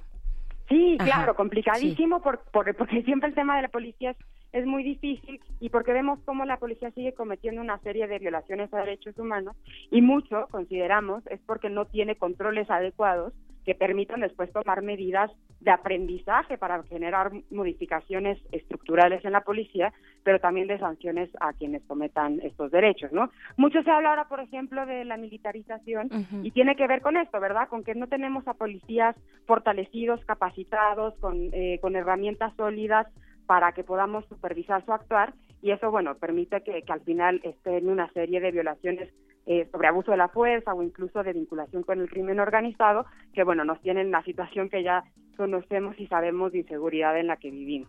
Por supuesto, estamos hablando con Sofía de Robina del Centro PRO de Derechos Humanos. Eh, híjole, qué importante es lo que ocurrió en la Corte Interamericana, Robin, eh, Sofía, porque además son pocos los casos que atrae la Corte, ¿no? No tiene capacidad como para eh, atraer todos los casos que podrían llegar de América Latina, de la región, pues, y, y deciden en algún momento, pues, atraer este de Atenco pero el hecho de ser escuchadas, de ser validadas, la jueza que estuvo ahí tuvo un papel relevantísimo y dijo cosas muy interesantes. Eh, para aquellos que nos escuchan, se pueden meter a la cuenta de Twitter del Centro de Derechos Humanos Miguel Agustín Pro Juárez, arroba pro DH. Eh, y, y, muy importante las implicaciones, porque hay implicaciones muy fuertes al denunciar violencia sexual y más aquí violencia sexual como tortura por parte de la policía, de las autoridades, de agentes federales. Eh, ¿qué, qué, qué, pudiste ver tú, bueno, durante todo este acompañamiento que han hecho del PRO, esta situación directa de las mujeres? Porque a veces parece que hablamos en abstracto, pero hay 11 mujeres ahí luchando férreamente por la justicia, también por eh, cuestiones de género. Eh, ¿qué, ¿Qué has podido ver en cuanto a sus entornos más inmediatos frente a esta denuncia? Sí, bueno, las mujeres eh, fue, fue, muy fuerte escucharlas, es, es, estremecedor lo que ellas lo que ellas platican. Eh, una violación eh, de derechos humanos como la que de la que ellas son sobrevivientes cambia la vida para siempre, cambia sus cuerpos, cambia su vida, su entorno, la relación con sus familias, eh, con sus parejas, con, su, con, con la sociedad. Es, es, es una ruptura enorme y la vida, como ellas lo han señalado, no va a volver a ser la misma. Incluso en palabras de una de ellas eh, mencionan la necesidad de tener que encontrar espacios para reconstruirse y cómo la importancia de reconocerse entre ellas mismas ha sido la fuerza que les ha dado para poder denunciar los hechos, aún a pesar de, de, lo horrible que vivieron. Eh, las mujeres tienen una fuerza impresionante y, y, eso es visible después de que 11 años sigan levantando la voz y además lo hacen no solamente para ellas y para encontrar la justicia que se merecen, sino también para alzar la voz en como eco de la violencia y de la situación que viven muchas mujeres en el país. Lamentablemente, este tema de la tortura sexual vemos que eh, es algo generalizado en el país que cometen prácticamente todas las eh, fuerzas de seguridad cuando están eh, en en contacto, sobre todo en momentos, por ejemplo, de traslados o de reclusión de mujeres, y que tiene un impacto completamente diferenciado y habla de muchos eh, factores, de cómo ellas mismas refieren que, las policías ven sus cuerpos como campos de batalla y cómo, bueno, la cuestión de género atraviesa evidentemente pues todos los aspectos eh, de la vida y, y, y, bueno, cómo, cómo el machismo también de la sociedad está, está impregnado en el actuar de las autoridades y en su forma de, de incluso generar esta represión a manera de castigo, cómo se les intentó castigar incluso por estar eh, en el espacio público. A muchas de ellas les decían que eso les pasaba por no estar en su casa haciendo tortillas. Entonces, eh, esto habla no solamente de una serie de falta de controles a la policía, sino también una falta eh, de perspectiva de género, evidentemente, y de, y, de, machismo en todo en todo el aparato gubernamental. Por supuesto. Eh, y, y, en ese sentido, las mujeres han sido además eh, un gran motor para, para muchos otros casos y han, y han creado una campaña que se llama Rompiendo el Silencio Todas Juntas contra la Tortura Sexual, en el que han invitado a otras mujeres a denunciar casos de, de tortura sexual y, y esta campaña, bueno, ya forman parte más de más de 30 mujeres de ella, algunas de, estas mujeres lamentablemente siguen incluso en prisión, pero las mujeres de Atenco han sido la punta de lanza en, en, en, levantar la voz, en no callarse y en buscar con toda la dignidad la justicia que, que, se merecen y en lograr además las transformaciones necesarias para que esto sea una realidad. Sin duda, y ahí entramos también la sociedad, los medios, para validarlas, para escucharlas, para eh, decir, les creo, sí les creemos, creemos eh, lo que está ocurriendo en ese nivel. Al inicio, eh, Sofía, yo comentaba que Amnistía presentó un informe en 2016 sí. acerca de mujeres que habían sido aprendidas o habían tenido algún tipo de encuentro con la autoridad eh, en distintos niveles y de la, del 100% de las mujeres entrevistadas, el 72% eh, decían o eh, dijeron haber tenido, sufrido violencia sexual durante su detención, ¿no? O sea, es un problema muy grande, amplio, que no se está tomando eh, pues en serio como debería, ¿no? Sí, efectivamente, y, eso fue parte de los elementos que se, que se le ofrecieron a la Corte para mostrar cómo es un cacho aislado y lamentablemente es una situación eh, común y que por lo tanto la, la sentencia que en su caso emita la Corte el próximo año, esperamos que sea, y que además es vinculante para el Estado mexicano, va a ser una oportunidad para, por un lado, eh, exigirle al Estado que, finalmente tome acciones contundentes que, que, que, se transformen y materialicen en justicia para las mujeres, pero también para emitir una serie de, de medidas eh, estructurales en este tema, ¿verdad? Por ejemplo, todo todo el tema de debida diligencia en casos de violencia sexual, que fue otro de los temas en los que hubo una, una experta eh, en, la, en, la, en la audiencia y que pudo hablar de cómo debe de realizarse una, una investigación correcta en estos casos y cómo debe de considerarse el enfoque de género y cómo tiene un impacto diferenciado para las mujeres este tipo de agresiones y, y, bueno, cómo todas las, las, las, medidas que ha tomado el Estado han estado muy lejos de estos estándares y, y al contrario, ¿verdad? Han generado incluso más afectaciones en las mujeres al no darles una respuesta de, eh, de vida y que tome en cuenta su voz. Y, y, por eso es tan importante no nada más para ella, sino para el país en su conjunto, incluso para la región, la, la sentencia que se pueda emitir, porque podrá marcar estándares importantes en este tema, en tema eh, de, de, la violencia sexual, de la tortura sexual, en el tema de seguridad, como ya mencionábamos, de la policía, y en el tema de la impunidad, que son temas eh, que, bueno, que son que son comunes en nuestro país y que y que necesariamente van a van a generar un un estándar importante y que esperemos que el Estado tenga una actitud proactiva para dar cumplimiento y que genere transformaciones eh, reales para la vida de las mujeres. Por supuesto, son ejes transversales en la vida pública de nuestro país en estos momentos y pues bueno, por el por el por lo pronto, querida Sofía de Robina, yo te agradezco mucho esta comunicación y estaremos muy pendientes muy pendientes de esta ojalá sentencia de la Corte Interamericana de Derechos Humanos para el próximo año. Muchísimas gracias y muchas felicidades también por ese acompañamiento y ese trabajo desde el PRO. Muchas gracias a ti y saludos a tu auditorio y estaremos pendientes también por acá. Muchísimas gracias. Pues ahí está los temas de derechos humanos importantes, urgentes en la agenda pública de nuestro país aquí en el modernísimo como siempre y vámonos, vámonos con música. Esto es Crudo Means Row, horas extras se llama. Regresamos aquí al modernísimo. El modernísimo.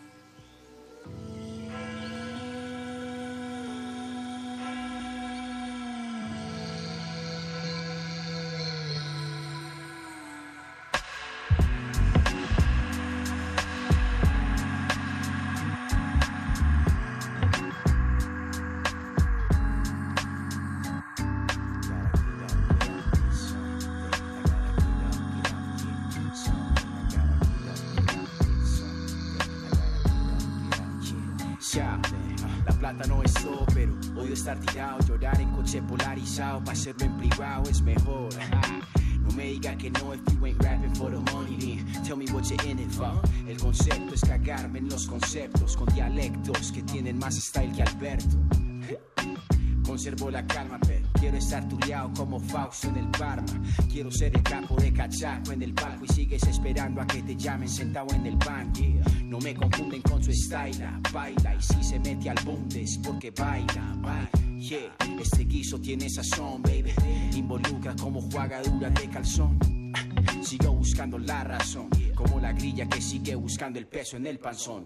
They say at the top it gets lonely. Can't say what's really what's phony. It's money was I'ma get mine, baby, hit my mind right. They say at the top it gets lonely. Can't say what's really what's rolling. Make some money, I'ma get mine. I'ma get mine, always gotta get mine. Uh, escribí esto sin dinero. Es cuando llevo vida de gato que envejezco en años de perro. Es cuando ando en ceros. El odio también es cariño y de regalo hasta un carero. Abuso de mis musas, luego ellas me cobran hay que ponerlas a sufrir porque si no me ignoran. A lo que llama inspiración yo lo llamo zozobra. Pero ojalá no me pongan a sobrar. Si no encuentro la sustancia yo mejor me quito. Estilos de estilo con el léxico que excita. No te escucho si tienes profundidad charquito. Ustedes rapean mucho cuando yo no estoy cerquita. Dicen que los ratones hacen fiesta, solamente cuando el gato no se manifiesta. Dormir es primo de morir, por eso no hago siesta, negociando con la muerte, haciendo vida horas extras.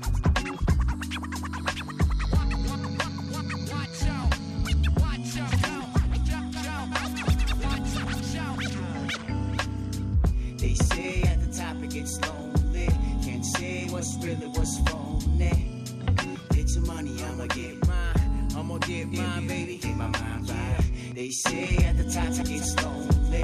Can't say what's really what's phony. Get your money, I'ma get mine. I'ma get mine. Always gotta get mine. They say at the top.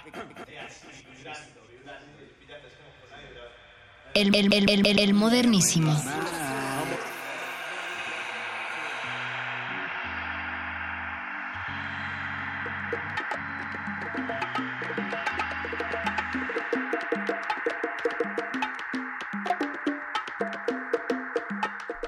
Sigue siendo el modernísimo porque no se acaba hasta que se acaba, que es cuando llegan las 10 de la noche de este miércoles 22 de noviembre. Y pues continuamos. Esta semana publica, se publicó una investigación eh, muy interesante, muy importante y durísima sobre todo acerca de la violencia en el norte de nuestro país, específicamente en el estado de Coahuila. Esta investigación titulada El Yugo Z, eh, una investigación de el Colmex, específicamente del seminario, eh, ah, ahorita lo tengo por ahí, pero ahorita, eh, justo, justo para hablar de esta investigación eh, sobre la violencia en el norte del país, está con nosotros ya en la línea eh, Manuel Pérez Aguirre, él es politólogo por la UAP y maestro por el Colegio de México. Eh, también es investigador asociado del Seminario sobre Violencia y Paz del Colmex, precisamente desde este seminario donde surge la investigación El Yugo Z. Bienvenido, Manuel Pérez. Hola, buenas noches a todos este, y muchas gracias por su invitación. Pues muchas gracias a ti y a ustedes, al equipo que conforma este seminario, pues por esta investigación. Eh, cuéntanos primero de qué, de qué trata, en qué contexto eh, pues se da este seminario, las investigaciones que han realiz- realizado, que hasta el momento me parece que van dos y que son muy importantes porque son muy bien documentadas, me parece, y muy profundas también. Sí, claro. Este, el seminario básicamente surge como un foro en 2013. Eh, la intención del coordinador, el doctor Sergio Aguayo, es, este, o era eh, juntar a la sociedad civil, al gobierno, a los periodistas, a los estudiantes y a, los auto- y a las autoridades para discutir al, al respecto de, de los temas de violencia, ¿no? Eh, esta investigación en especial, eh, bueno, es coordinada por, por él mismo y en realidad eh, el Yugo Z, digamos que sería la continuación de, de un estudio anterior, ¿no? Eh, sobre la violencia en el noreste de, del país, lo que involucraba eh, Tamaulipas y Coahuila, que se llama, bajo en el, se llama En el Desamparo, eh, y se publicó el año pasado, por ahí de octubre. Eh, básicamente lo que se hizo en, en, en ese trabajo fue estudiar eh, dos masacres, bueno, una masacre, la de San Fernando y los 43, los, per- perdón, de San Fernando. Los 72 migrantes de Sí, San perdón, Fernando. se me, Ajá. se me confundí mucho. No, Los bueno, es 72 que con migrantes- tantas cifras, este Manuel, con tantas, digamos, eh, casos de violencia tan fuerte, pues es complicado tenerlos todos a la mano, ¿no? Sí, claro. No, y el, eh, bueno, tuvimos acceso gracias a la Comisión de Ejecutiva de Atención a Víctimas eh, de, de, de acceder a los a los expedientes en sobre San Fernando y sobre Allende, eh, que en realidad ese es un tema que quedó tan incrustado en, en la investigación que dio pie a, esta segunda parte, ¿no? Que es en el Yugo Z. Eh, en la investigación anterior se trató sobre todo esto que se conoce como la masacre de Allende, que fue, una serie de, de desapariciones forzadas en marzo de 2011, ¿no? Lo que nosotros encontramos en ese momento, eh, específicamente en el caso de Allende, fue que se trataba de una violencia mucho más regional, ¿no? O sea, eh, reducirla pues al, al caso Allende o al municipio de Allende era dejar mucho más de lado eh, y en realidad decenas y decenas de desapariciones, de víctimas y de contextos sobre todo. Por supuesto, y después de esta primera investigación del año pasado que titularon En el desamparo, pues llega ahora esta semana, eh, el día de ayer, me parece que la publicaron, la dieron a conocer eh, allá en el Colmex, el Yugo Z. Eh, ¿de, qué, ¿De qué va? ¿Cuál es el planteamiento que estuvieron persiguiendo con esta investigación?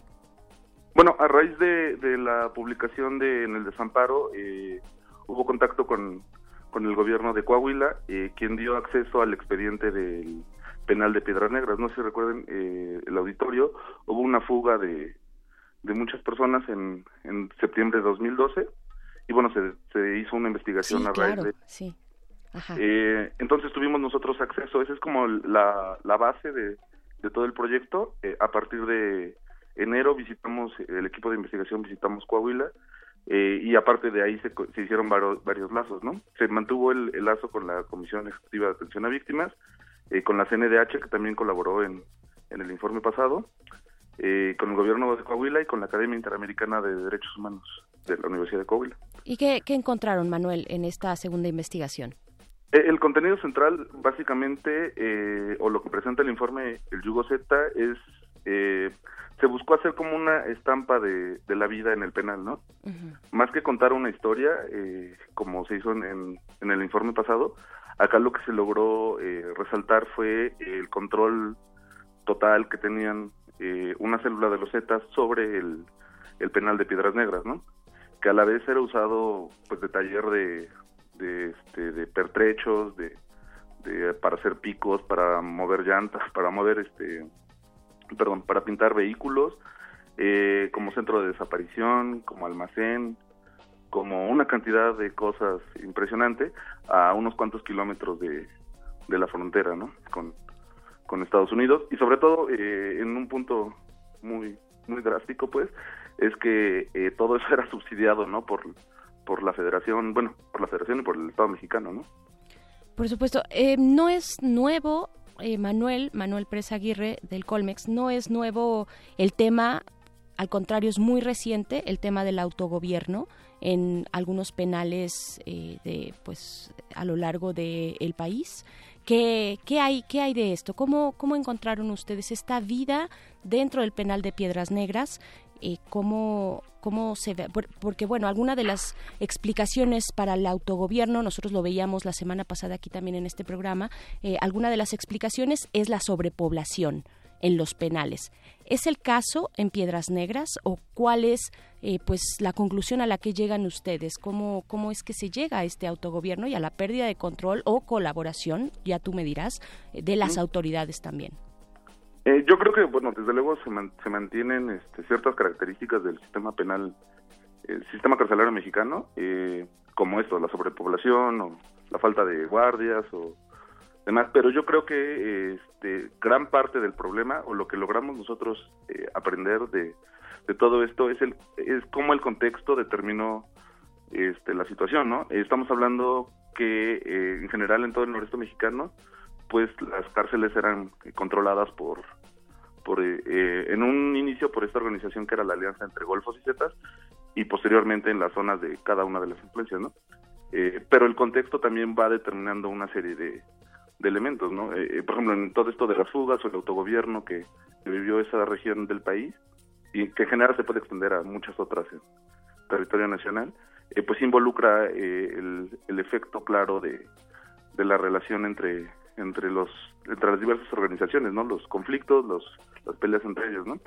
Ya ya específicamente en el caso de del penal, eh, lo que encontramos pues fue una pieza dentro de un rompecabezas eh, de control territorial Z sobre sobre la región norte de Coahuila, ¿no?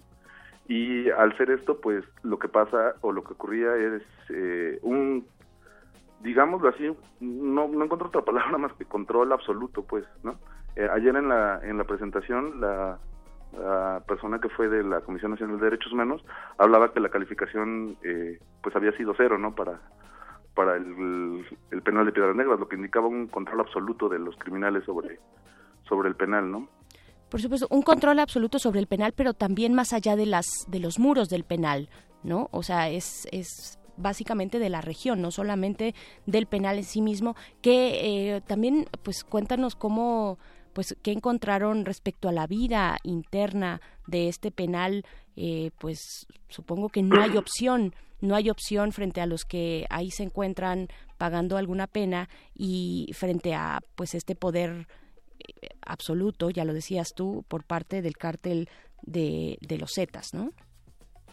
Sí, lo que encontramos ahí básicamente fue, eh, o sea, esta situación de, de autogobierno al, o sea, en el término más absoluto del tema, pero a la vez lo que nos deja la investigación y que es como una insatisfacción que tenemos es que sabemos que solo es una pieza dentro del rompecabezas regional, ¿no?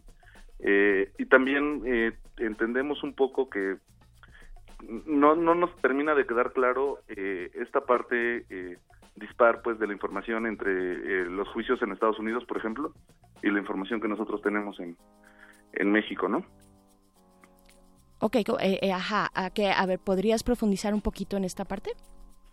Sí, eh, recién, en épocas recientes, lo que lo que hemos encontrado, o bueno, a partir de, sobre todo los primeros reportajes sobre la sobre el Allende y demás, por ahí de 2014, se ha dado mucho mucha luz a, el tema de la violencia en Coahuila y el control de los Zetas en la región. Eh, la ventaja de esto ha sido que eh, tanto en Estados Unidos como en México ha, habido mucha información en juicios. Entonces lo que encontramos acá es que nosotros podemos en cierta forma complementar lo que había, lo que era información en, Estados Unidos y viceversa, ¿no? Entonces poco a poco yo creo que estamos eh, o está montando pues un mapa mucho más general que que dificulta pues esta esta tendencia a individualizar el caso, a decir que fueron hechos aislados, a que a, mencionar esto como si solo hubiera sido un episodio eh, que se les escapó, ¿no?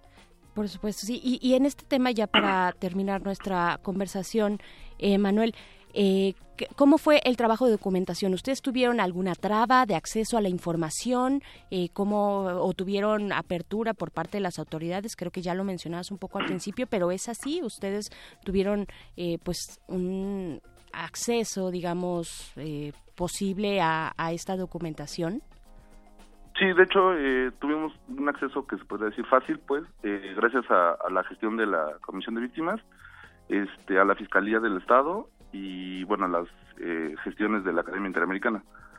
Eh, pero por otro lado, también era como el punto que quería tratar eh, anteriormente, también tuvimos un, buen acceso con, por ejemplo, los colectivos de víctimas que complementaron y, y de hecho es, bueno, la parte angular del, una parte central del trabajo es siempre que esto sea de utilidad, pues, ¿no? O sea, que no se quede solamente como en el ámbito académico, sino que sirva en, en toda esta labor que ellos realizan, ¿no? Eh, también eh, tuvimos acceso a, los, a las investigaciones o, y pudimos contrastar muchas veces con, con los periodistas en el extranjero. Por ejemplo, se me ocurre Ginger Thompson y su trabajo de Anatomía de una masacre, que salió hace como cuatro meses. Es brutal, es, brutal ese trabajo. Sí, y, y, el punto central o lo que yo quisiera resaltar es que en realidad eh, todos están conectados de una u otra forma, ¿no? Lo que estamos viendo es que a partir de pequeños pedazos se está pudiendo reconstruir eh, el tamaño de regional de algo, bueno, de hecho binacional, ¿no? De, algo enorme, ¿no?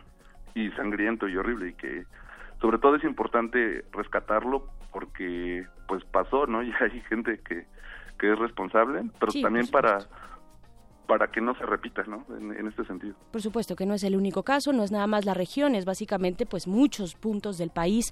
Eh, por lo pronto, pues muchas gracias, Manuel Pérez Aguirre, politólogo de la UAP y también integrante de este seminario, eh, pues sobre violencia y paz que entregan esta investigación, el Yugo Z. Muchas gracias, Manuel. A ustedes, hasta luego. Hasta luego. Pues seguimos ya despedimos más bien este modernísimo, pero antes quiero darles una invitación, hacerles una invitación, puesto que el Tribunal Superior de Justicia de la Ciudad de México, en coordinación con el Instituto de Estudios Judiciales, invitan al primer ciclo de cine y justicia.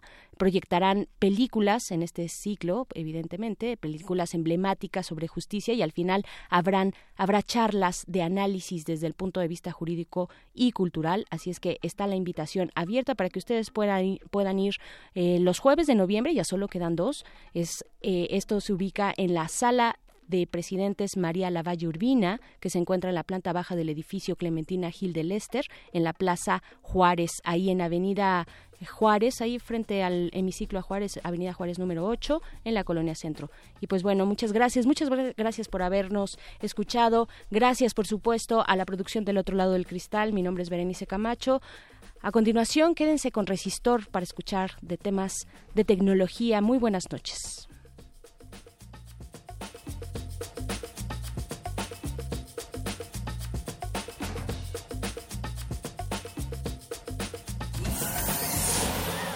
Última página del fanzine. Pero mientras el futuro esté desigualmente repartido, buscaremos llegar a él. El modernísimo.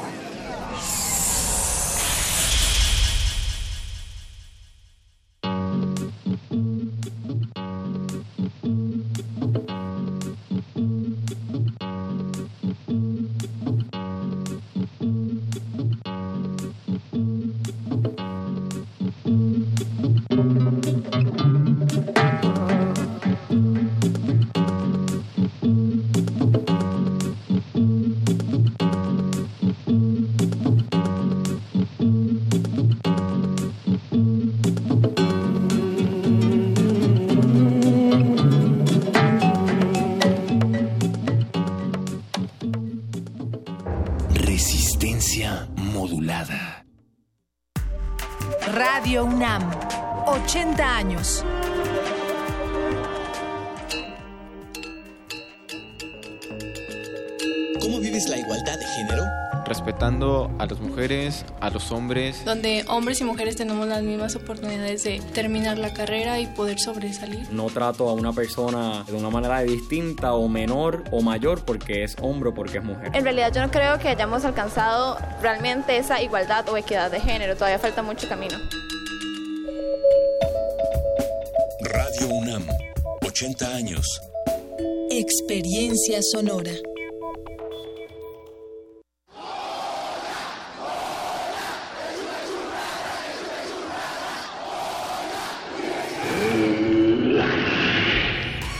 ¿Te identificaste? Identifícate con Fundación UNAM y ayuda a becar a miles de alumnos universitarios. Súmate 5340-0904 o en www.funam.mx. Contigo hacemos posible lo imposible. Ballets de todos los tiempos. Música medieval, barroca, moderna. Los sonidos que hacen mover al cuerpo en un solo programa. Diáspora de la danza, lunes a viernes a las 6.40 de la mañana y su retransmisión a las 3 de la tarde. Por el 96.1 de FM. Radio UNAM.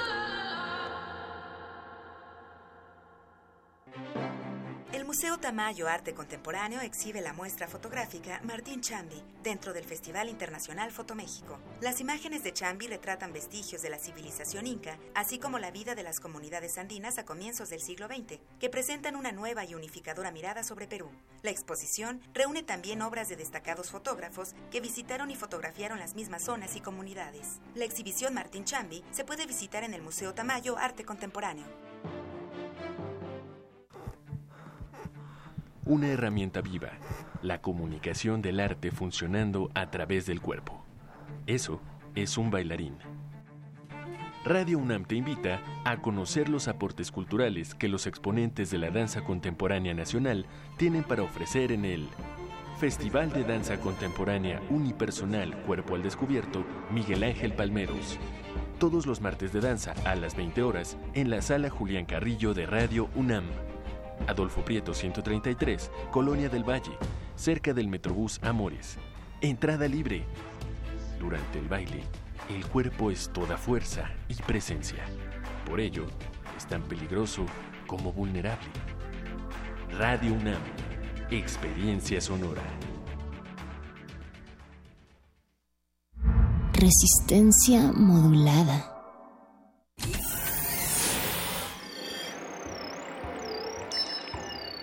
Bienvenida, nueva entidad orgánica. Relaja tus oídos mientras procedemos a analizar tu sistema. Estás a punto de integrarte a una red que conecta al sonido con el conocimiento. Acceso permitido. Por favor, respira, relájate y prepárate para la abducción. Resistor. Esto es una señal.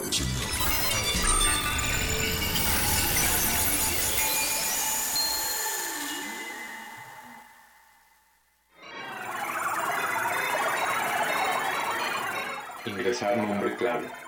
Resistor. Ingresar código de emisión.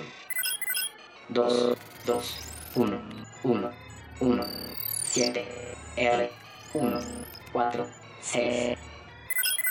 Acceso permitido. Inicia secuencia sobre apps de la UNAM. Una app o aplicación es un tipo de programa informático que sirve para ofrecer una herramienta o un servicio de trabajo de cualquier índole, ya sea en una computadora o en un teléfono móvil. La Universidad Nacional Autónoma de México tiene para su comunidad un portal donde están disponibles las aplicaciones que se han creado. Entre estas destacan algunas enfocadas a la realidad aumentada en sitios emblemáticos de la universidad o la aplicación del Puma Bus donde puedes conocer las rutas del servicio de transporte de la universidad. Según su descripción, Apps UNAM es una página que funciona como un medio de difusión y distribución de aplicaciones móviles desarrolladas por la universidad para contribuir al aprendizaje de la comunidad universitaria, además de proporcionar contenidos académicos y culturales para la gran diversidad de áreas del conocimiento. ¿Desea repetir esta información? Ha elegido uno. Inicia la secuencia.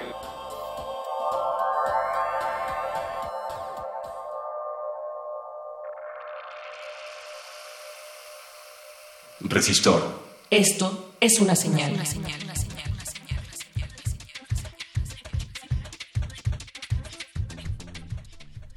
Para llevar control de nuestras dietas, para llevar registro de nuestros presupuestos, para monitorear nuestra salud, para comunicarnos, para hacer fotografías, para editar fotografías, para grabar audio, para editar audio, para jugar, para divertirnos, para compartir, para entretenernos, para estudiar, para llevar control de nuestras tareas, para hacer investigaciones eh, y muchas, muchas otras aplicaciones más o muchas otras posibilidades son las que las aplicaciones móviles nos proporcionan actualmente. Piénsenlo, esto no existía hace algunos años, esto es un devenir, una, una progresión súbita que está sucediendo en el cual las aplicaciones están cada vez más al alcance de nuestras manos, cada vez somos, estamos más familiarizados con ellas, esencialmente programas que instalamos en nuestros dispositivos móviles, y así es que esta noche Resistor de Resistencia Modulada de Radio UNAM le dedica esta emisión a las aplicaciones desarrolladas por la Universidad Nacional Autónoma de México. Muy buenas noches, Eloisa Gómez. Muy buenas noches, Alberto Candiani. Muchas gracias por estar aquí una vez más en Resistor, la nave espacial de ciencia y tecnología de la plataforma Resistencia Modulada. Y como nosotros ya les estamos contando esta noche que es una aplicación móvil, ya que el término app, bueno, se volvió popular en el 2010. A partir del 2010 fue cuando empezó a ser popular esta palabra y fue considerada la palabra del año del American Dialect Society. Entonces, pues Alberto Candiani, la UNAM tiene una, una forma de distribuir sus aplicaciones y nuevas herramientas para la comunidad universitaria, donde pueden eh, conocer sus instalaciones, pueden hacer también difusión de, de la historia y de la cultura de la universidad. Y también pues tiene muchas áreas en las cuales está enfocada la creación de aplicaciones, tanto para matemáticas como para física, geografía y lengua española. Son algunas de las categorías en las cuales están clasificadas sus aplicaciones. Y están disponibles también tanto para Android como para iOS. Y también hay aplicaciones para iTunes, Alberto. Así es, la Universidad Nacional no se podía quedar atrás y desde luego pues son múltiples las instancias dentro de esta esta casa de estudios donde surge la necesidad de desarrollar, de desarrollar una aplicación para móviles, bien lo decías, pues para física o para química. Eh, son infinitas las ramas en las cuales se puede diseñar o desarrollar una aplicación. Desde luego aún no son infinitas las aplicaciones desarrolladas por la Universidad Nacional Autónoma de México, pero cada vez van, van más eh, a esta lista, a este sitio de apps.unam.mx, desde el cual pueden ustedes acceder y con sus dispositivos móviles, eh, muchos Android, pero también desde plataformas iOS o, o iOperating System, que es el significado de iOS. Ah, perfecto, muy bueno saberlo. El sistema operativo de los teléfonos iPhone de la marca Apple, bien conocida por algunos de ustedes.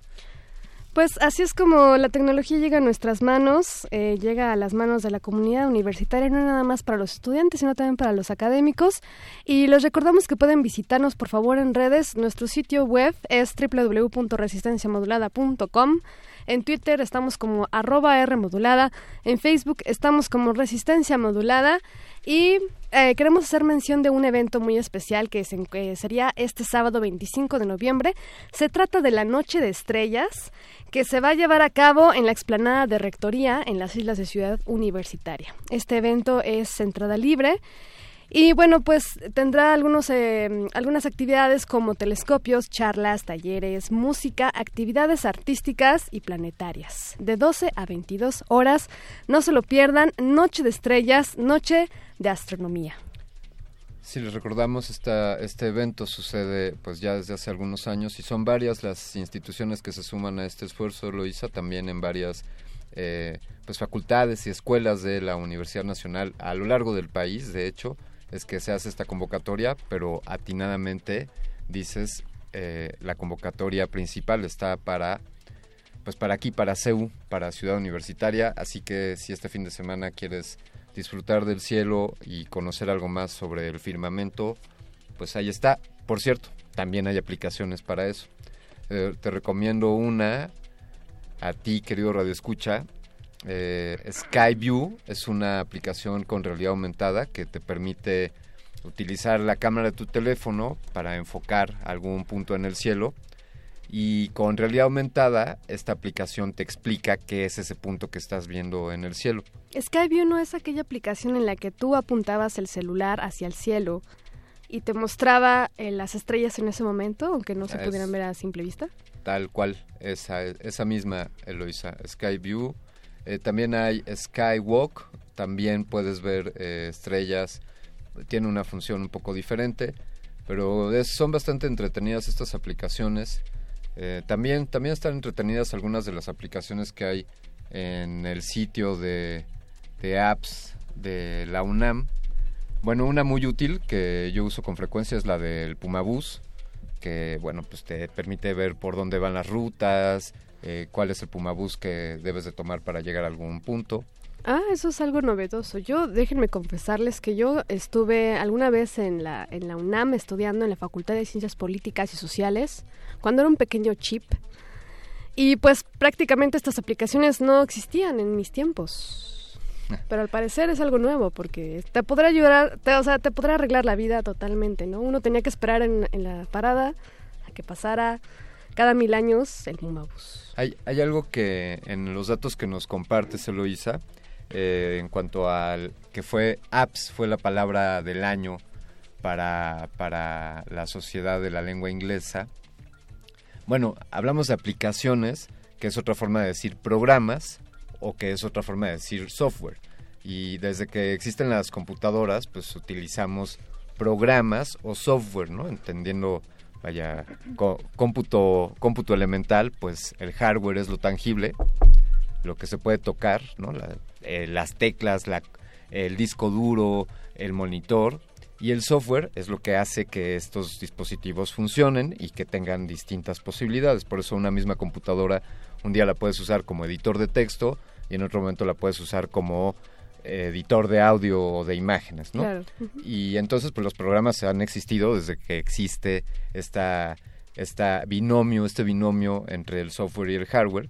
Es decir, para controlar el hardware, para controlar el hardware necesitamos un software y entonces, bueno, pues con el surgimiento de los dispositivos móviles eh, y con el sorprendente eh, volumen de capacidad de procesamiento que tienen estos dispositivos, se sorprenderían amigos, en muchos casos estos aparatitos que traemos en el bolsillo pueden traer contener más capacidad de procesamiento que una computadora de escritorio, por ejemplo. Y entonces eh, pues qué es lo que le da funcionalidad a estos aparatitos que tienen tanta capacidad de procesamiento, que tienen tantas antenas, por ejemplo, un smartphone convencional tiene antenas para el celular, para la red Wi-Fi, para las redes el GSM, Bluetooth y todo lo demás, ¿no? Exactamente. Además de otros sensores como eh, bueno, un GPS, un geoposicionador, también acelerómetros y distintos sistemas que permiten saber el movimiento que sucede en, en el dispositivo móvil. Es decir, eh, son estas pequeñas cajitas con una pantalla táctil, tienen dentro, contienen una serie de, de capacidades técnicas que permiten desarrollar operaciones complejas. Y el aprovechar estos dispositivos, pues radica en las aplicaciones. Y bueno, algunos hablan de que el mundo de las aplicaciones será o está sucediendo como el nuevo Internet.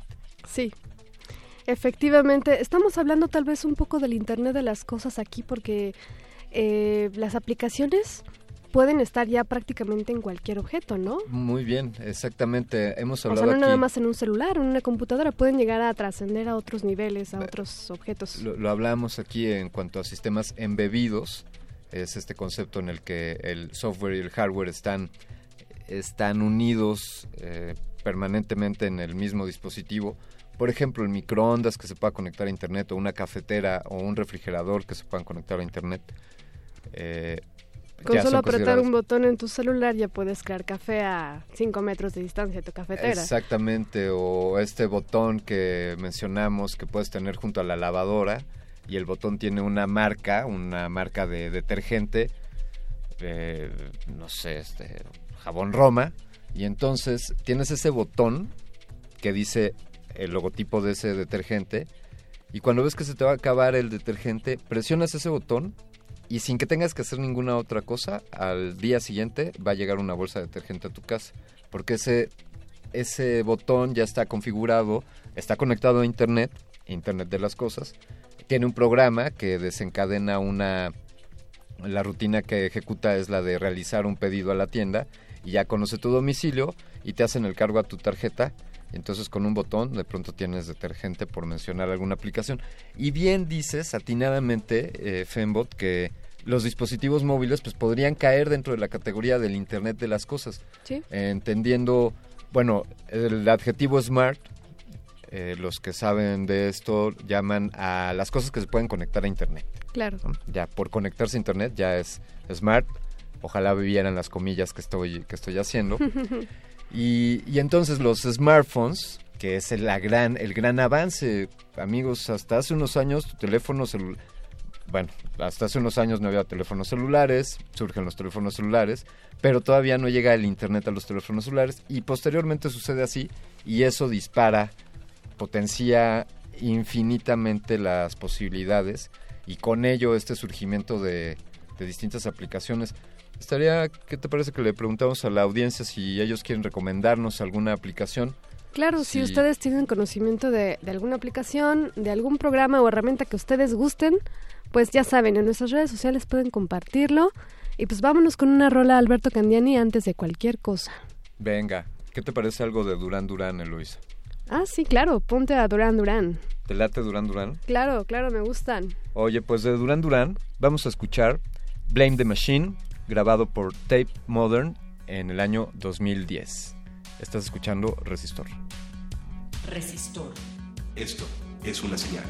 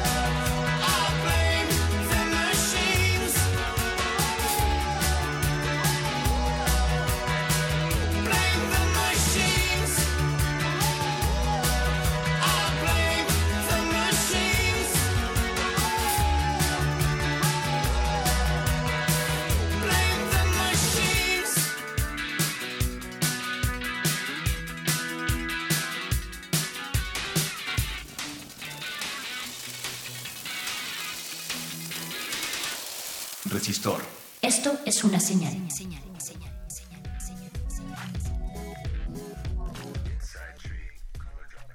Estamos de regreso en Resistor, la sección de ciencia y tecnología de resistencia modulada. Hoy es 22 de noviembre. Y bueno, hoy vamos a hablar sobre las aplicaciones que ofrece la Universidad Nacional Autónoma de México y algunas cosillas más, tal vez hacer algunas recomendaciones de algunas aplicaciones.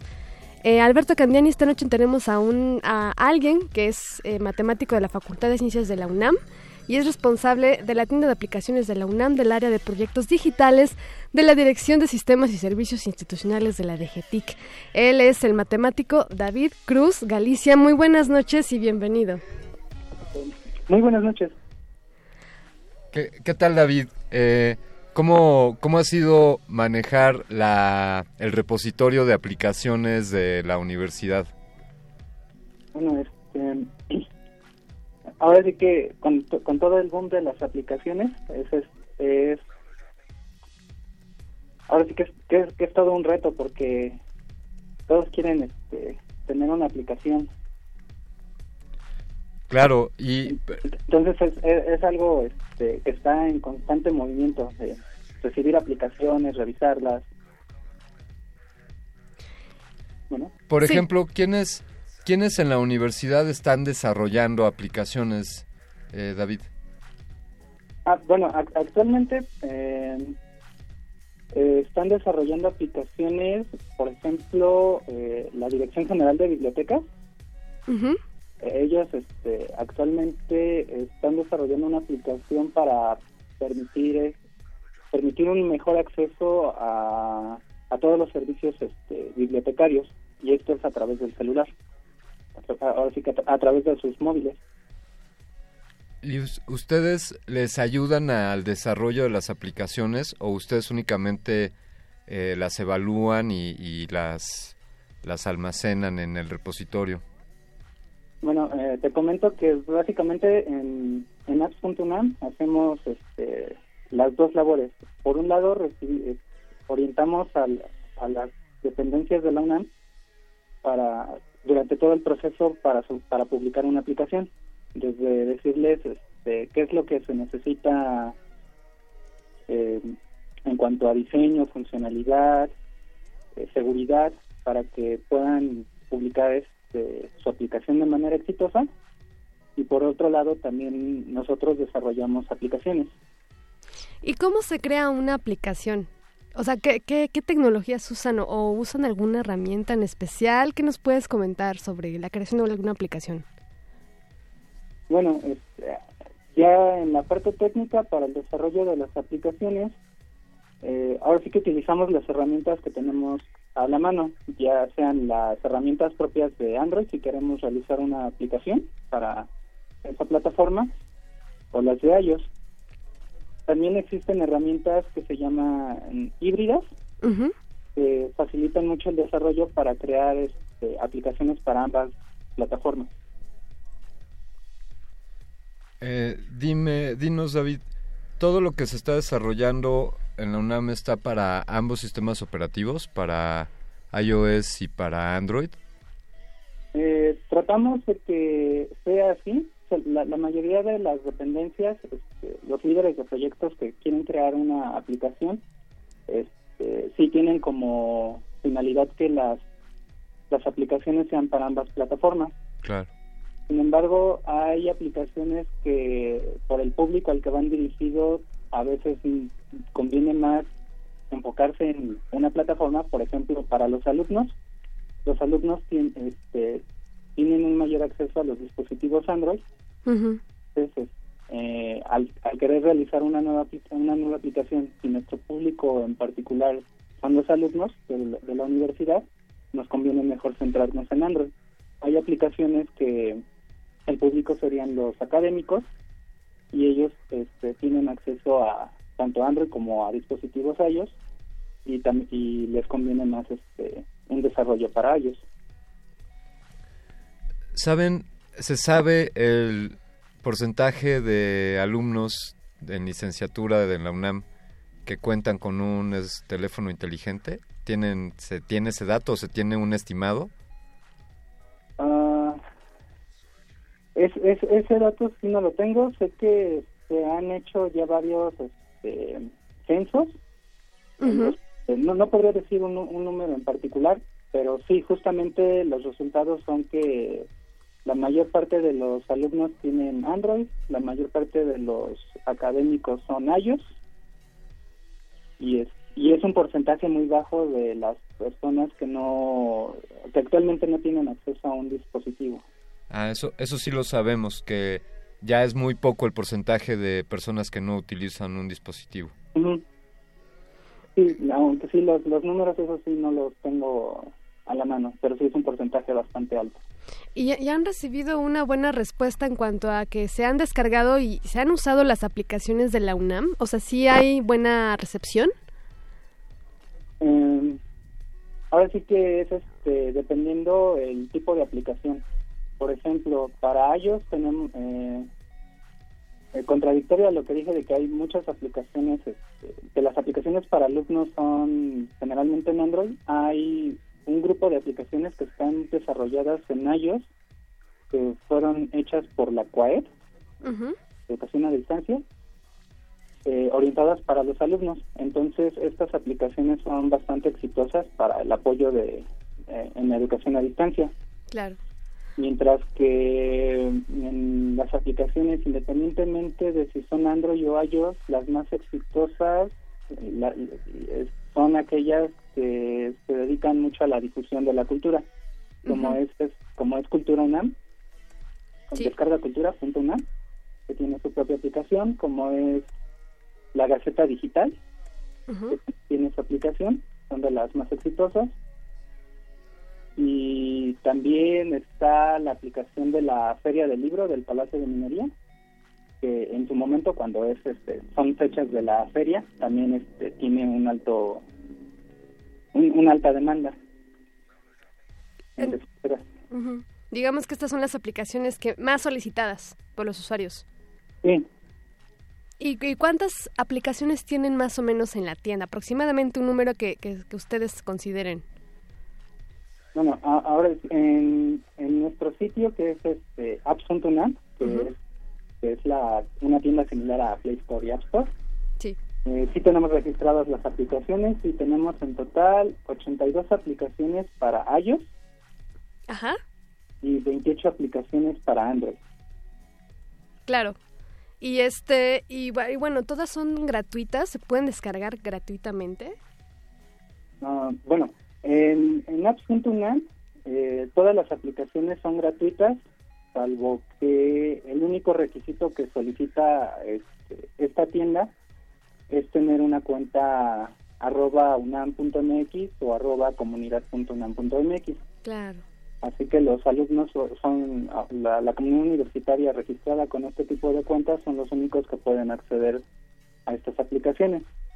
Sin embargo, eh, la, la, tienda de aplicaciones de la UNAM tiene este, espacios en Play Store y en App Store de en donde se publican las aplicaciones que son de interés este, en general, que no, están ni enfocadas solo para alumnos, no solo para académicos, sino que em, cualquier persona puede estar interesada en los contenidos y puede acceder este, a estas aplicaciones. ¿Y estas aplicaciones siguen siendo o tienen también necesitan algún requisito especial? No, de hecho, este, las aplicaciones de Android se las descargan de manera gratuita desde la tienda, al igual que las aplicaciones de iOS. ¿Cuál es el camino para una instancia de dentro de la universidad para solicitarles el desarrollo de una aplicación o en su defecto, cuál sería el camino para que una instancia que haya ya desarrollado su propia aplicación pueda subirla al, a la tienda de apps.unam.mx? Eh, el proceso inicia con la comunicación con el equipo de la tienda de aplicaciones. Este, Contigo. Sí, en, este caso es conmigo. La, ahora sí que la, la parte más más técnica para ir avanzando. La parte administrativa sí eh, Es, es un eh, la, la, publicación de aplicaciones es un servicio que ofrece Eh, de, de, manera gratuita, así que este, solo se necesita enviar un oficio al director de DGTIC, al doctor Felipe Bracho. Ah, perfecto. Sí, pues así es como una, como una institución puede... Eh, digamos, David, ¿cuál, ¿cuál es la postura eh, pues de la UNAM o propiamente de la Dirección General de Tecnologías de, de Tecnologías de la Información y Comunicaciones, la de GETIC, ¿cuál es su, su plan en cuanto a aplicaciones? Fortalecer este músculo que desarrolla apps, eh, hacer más aplicaciones, hacer aplicaciones para terceros. ¿Cuál es la, cuál dirías que es la visión de, de esta dirección? La, dirección, la dirección en cuanto a aplicaciones sería crear más aplicaciones que beneficien a la comunidad universitaria. Actualmente, pues sí tenemos aplicaciones que son de apoyo a la docencia y para difusión de la cultura.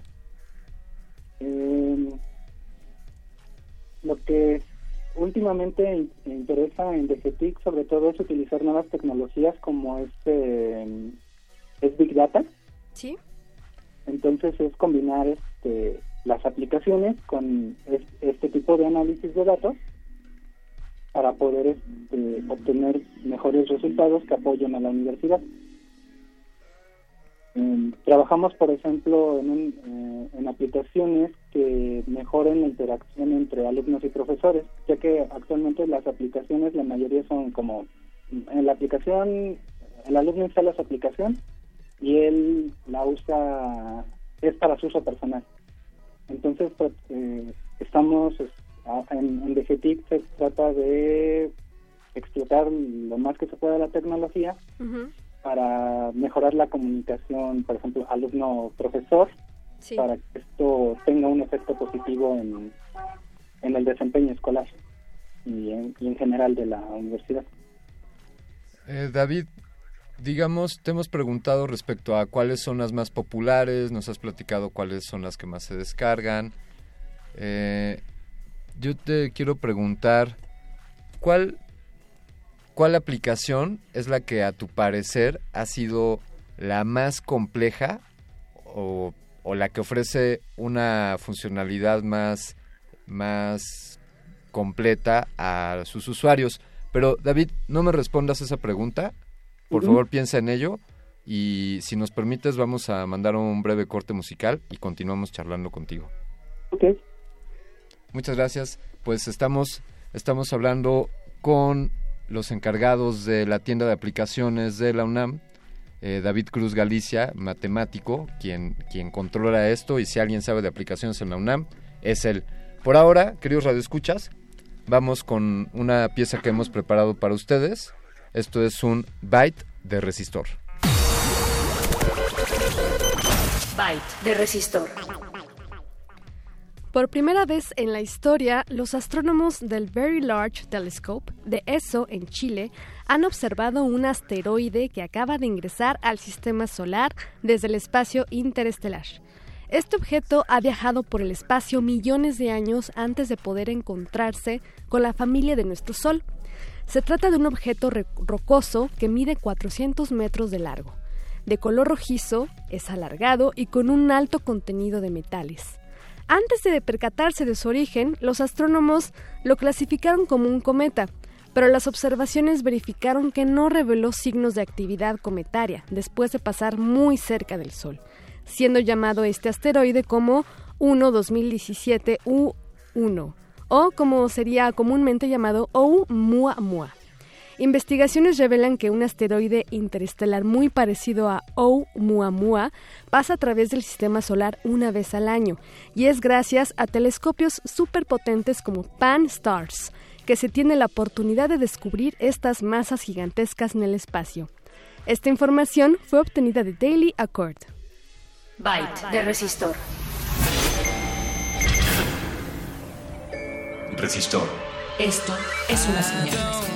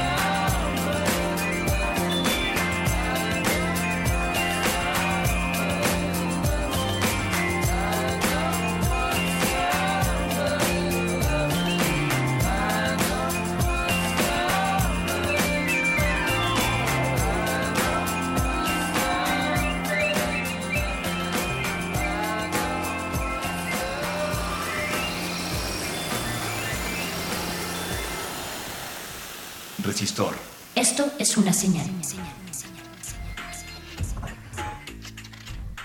Estamos de regreso en Resistor, esta sección muy interesante, muy interesante, muy interesante de ciencia y tecnología de resistencia modulada.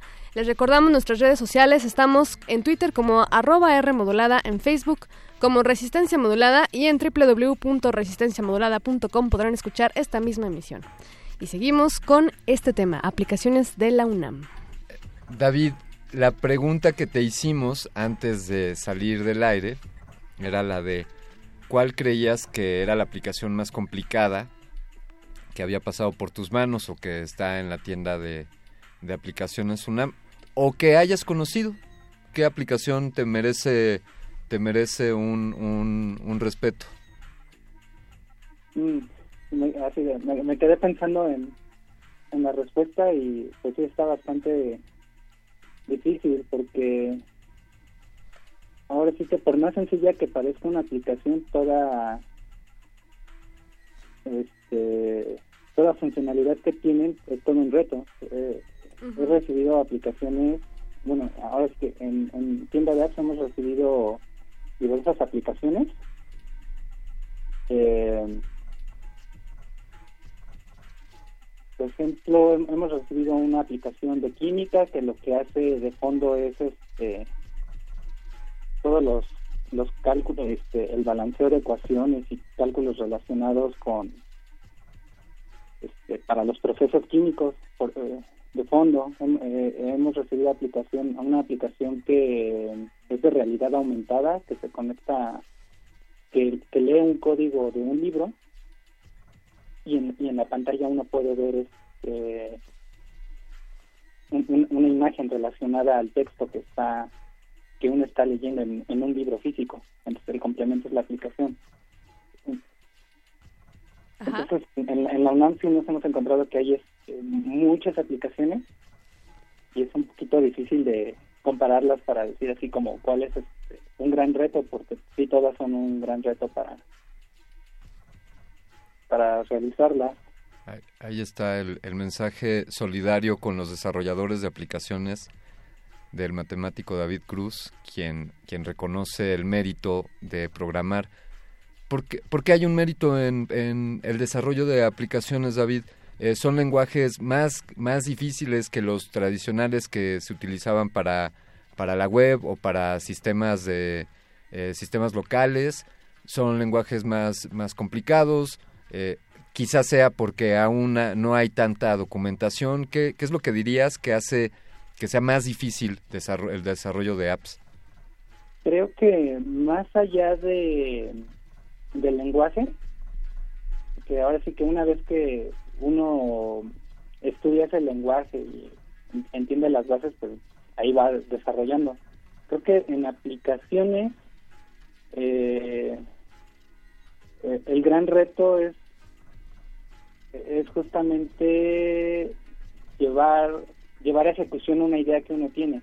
La- como, como ahora la- los dispositivos móviles este, permiten tantas cosas, entonces uno se queda como desarrollador de aplicaciones, este, oh, qui- quiero hacer una aplicación que tenga X funcionalidad y, es- y, y de pronto pensar en una sola herramienta, dices, oh, pero si también le agrego este, otra cosa, ya mejora la aplicación. Entonces, creo que el, el reto, el, el mayor reto es determinar qué es lo que quiero que haga mi, mi aplicación, más allá que del lenguaje. Porque mm, El resultado final, ¿no? De, o sea, el objetivo, cumplir con el objetivo de la aplicación, ¿verdad? Sí, por ejemplo, en un- uno de los retos que nos enfrentamos últimamente fue que los dispositivos actualmente tienen bastantes sensores, Sí. sensor de movimiento, sensor magnético, este, incluso me parece que de temperatura, algunos dispositivos lo tienen. Entonces, la, así que uno como desarrollador dice, tengo esas herramientas a mano, ¿qué puedo hacer con ellas? Claro. A uno le empieza a dar la curiosidad. Entonces, este, el mayor reto es, es, es justamente definir eh, qué es lo que puedo hacer con, con, con todo lo que tengo a disposición, porque ahora sí que son tantas cosas. Es- Eso mismo me decía mi papá en la preparatoria. Decídete qué vas a hacer. Y creo que es el mismo mérito aquí. Eh, David, yo quiero preguntarte, esto sale un poco de, del tema del programa, bueno, no sale tanto del tema del programa. Se- sabemos que tú estás trabajando en otros proyectos y quizá nos puedas comentar un poco sobre qué son los libros mejorados o cómo se puede mejorar un libro y si esto entra también dentro del ámbito del desarrollo de aplicaciones. Este, en principio, si entra dentro del ámbito de aplicaciones, es, la respuesta sería, me arriesgaré un sí. Ya que eh, en el momento en que trabajé en un proyecto de libros mejorados, bueno, eh, explico rápidamente, eh, un libro mejorado sería eh, sería un, un texto al, al que le- al que a través de la tecnología le añadimos interactividad. Y, una de las este, una de las formas mm, más sencillas que o que tenemos más a la mano justamente son las aplicaciones. Nos encontramos este, en, la tienda de aplicaciones actualmente existen así uno puede buscar por categoría libros interactivos libros mejorados encontraremos que hay aplicaciones que se centran en el texto pero te ofrecen este, ahora ahora sí que usan lo que tiene el dispositivo a la mano para dar una mejor experiencia al usuario. Mm, ah, hace poco llegué a ver una aplicación que es un cómic, por así decirlo. Es, es una aplicación que tú la descargas, empiezas, empiezas la lectura del, del, del libro. Es un cómic sobre unos soldados que están en, en una barca Sí.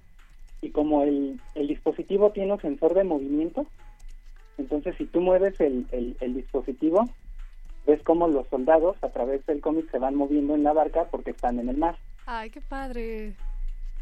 Está increíble. Entonces este, uno va moviendo el dispositivo para poderle dar esa interacción al, en este caso, a un cómic. Sí. Hay, hay otros libros que, por ejemplo, eh, pensamos más con que sean de misterio y si tienen acertijos, algunos de los acertijos se pueden resolver este, a través de la interacción del usuario que le piden, no, pues este, resuelve este pequeño acertijo en la aplicación para que puedas leer el siguiente capítulo. No, no puedes resolver el misterio. No, no puedes llegar al final de tu historia. David, recomiéndanos, ¿te, te acuerdas de los nombres de estas aplicaciones que nos acabas de mencionar? ¿O eh, quieres recomendarnos alguna aplicación que te haya llamado mucho la atención, aun cuando no sea una aplicación de apps.unam? Ah, bueno, ahora sí que el cómic que les mencioné se llama Protanopia. ¿Cómo? ¿Prota qué? Pro- Prota Notia. Prota Notia. Sí. Perfecto, para buscarlo ahorita. Sí, entonces es un cómic chiquito porque también este, ahora sí que agregar todo este tipo de funcionalidad pues sí es un gran reto, Ajá. pero sí es, eh, ut- utiliza el sensor de movimiento para poder este, dar la sensación de que los personajes están en el mar. Claro. Oye, yo te voy a recomendar, yo te voy a recomendar una, David.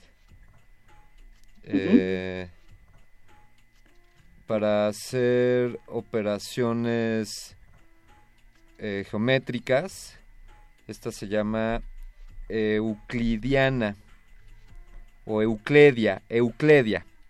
¿Eucledia? Eucledia, como Euclides, Eucledia.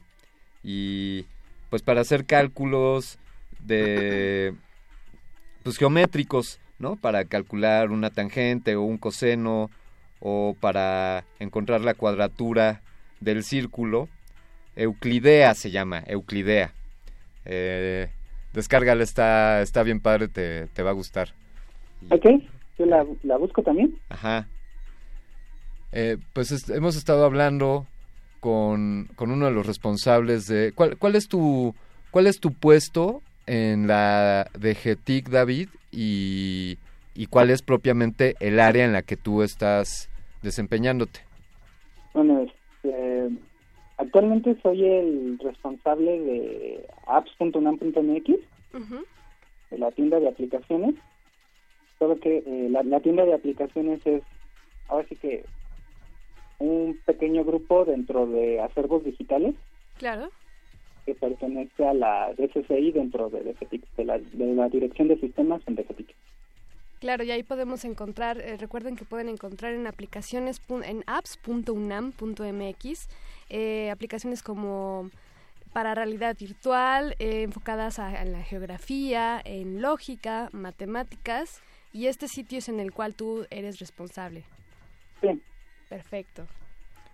David, pues te queremos agradecer mucho el que nos hayas compartido un poco de del cotidiano de tu trabajo y queremos hacerles llegar pues a ti en lo personal y a, a la DGTIC en lo general una una cordial felicitación por estarse por haberse sumado a este mundo del desarrollo de las aplicaciones por permitir que la UNAM se mantenga a la vanguardia en el desarrollo de la ciencia y de la tecnología.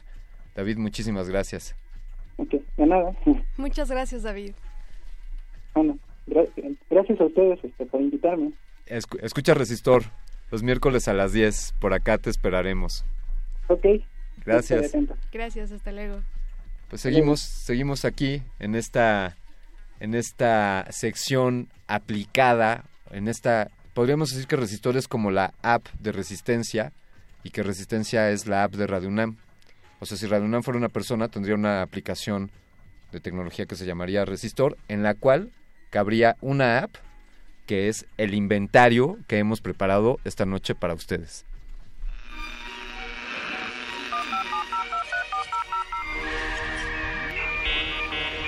Los últimos grandes avances tecnológicos de los siglos pasados. El inventario.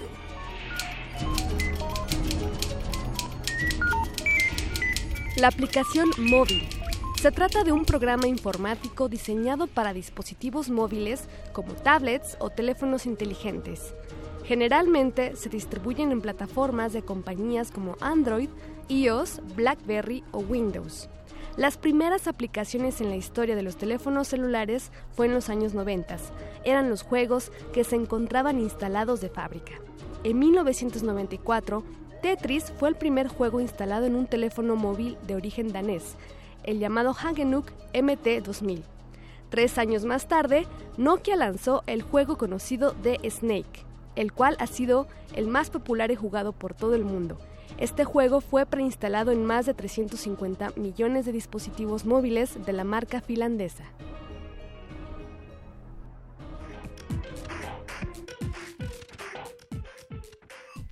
Yo tengo algunas recomendaciones de aplicaciones antes de que nos bajen la cortina de este resistor. Perfecto, échelas. Esa, esa que, que le dije a David, Euclidia, está buenísima. Eh, sé que puede sonar un poco ñoño y muy matemático, pero en verdad ya que la empiezas a jugar es bastante divertida. Recomiendo una que se llama Orbit. Si quieres entender un poco cómo funciona la fuerza de gravedad entre los distintos objetos de acuerdo a su volumen o densidades, Orbit es, una aplicación recomendable.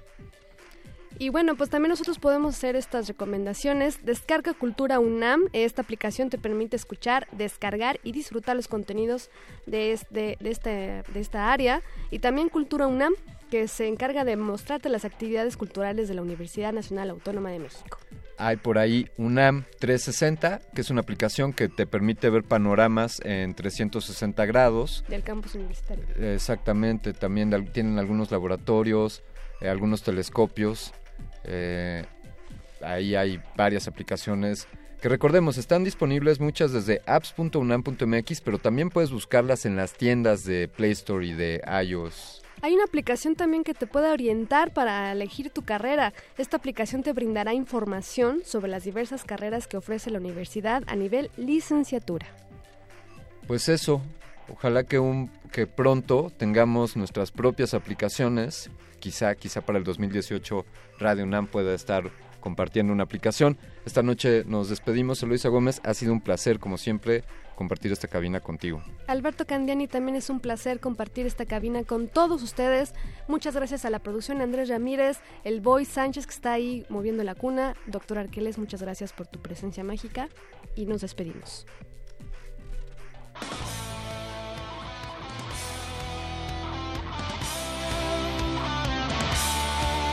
Resistor. Esto es una señal.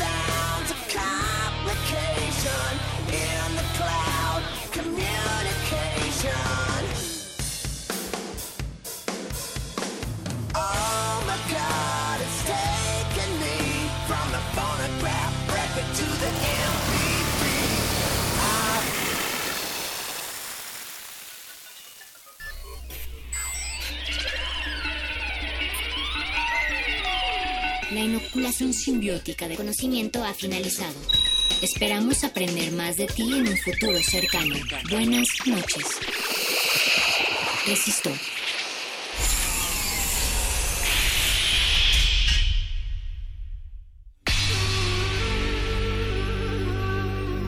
Por siglos nos hemos hecho escuchar. Nacimos como parte de esa inmensa mayoría.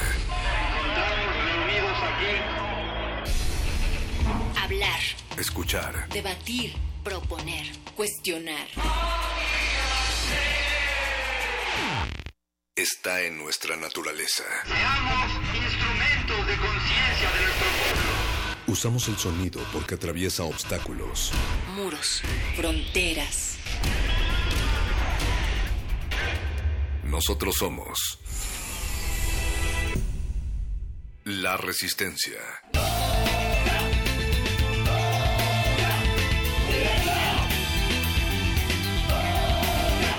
Resistencia modulada.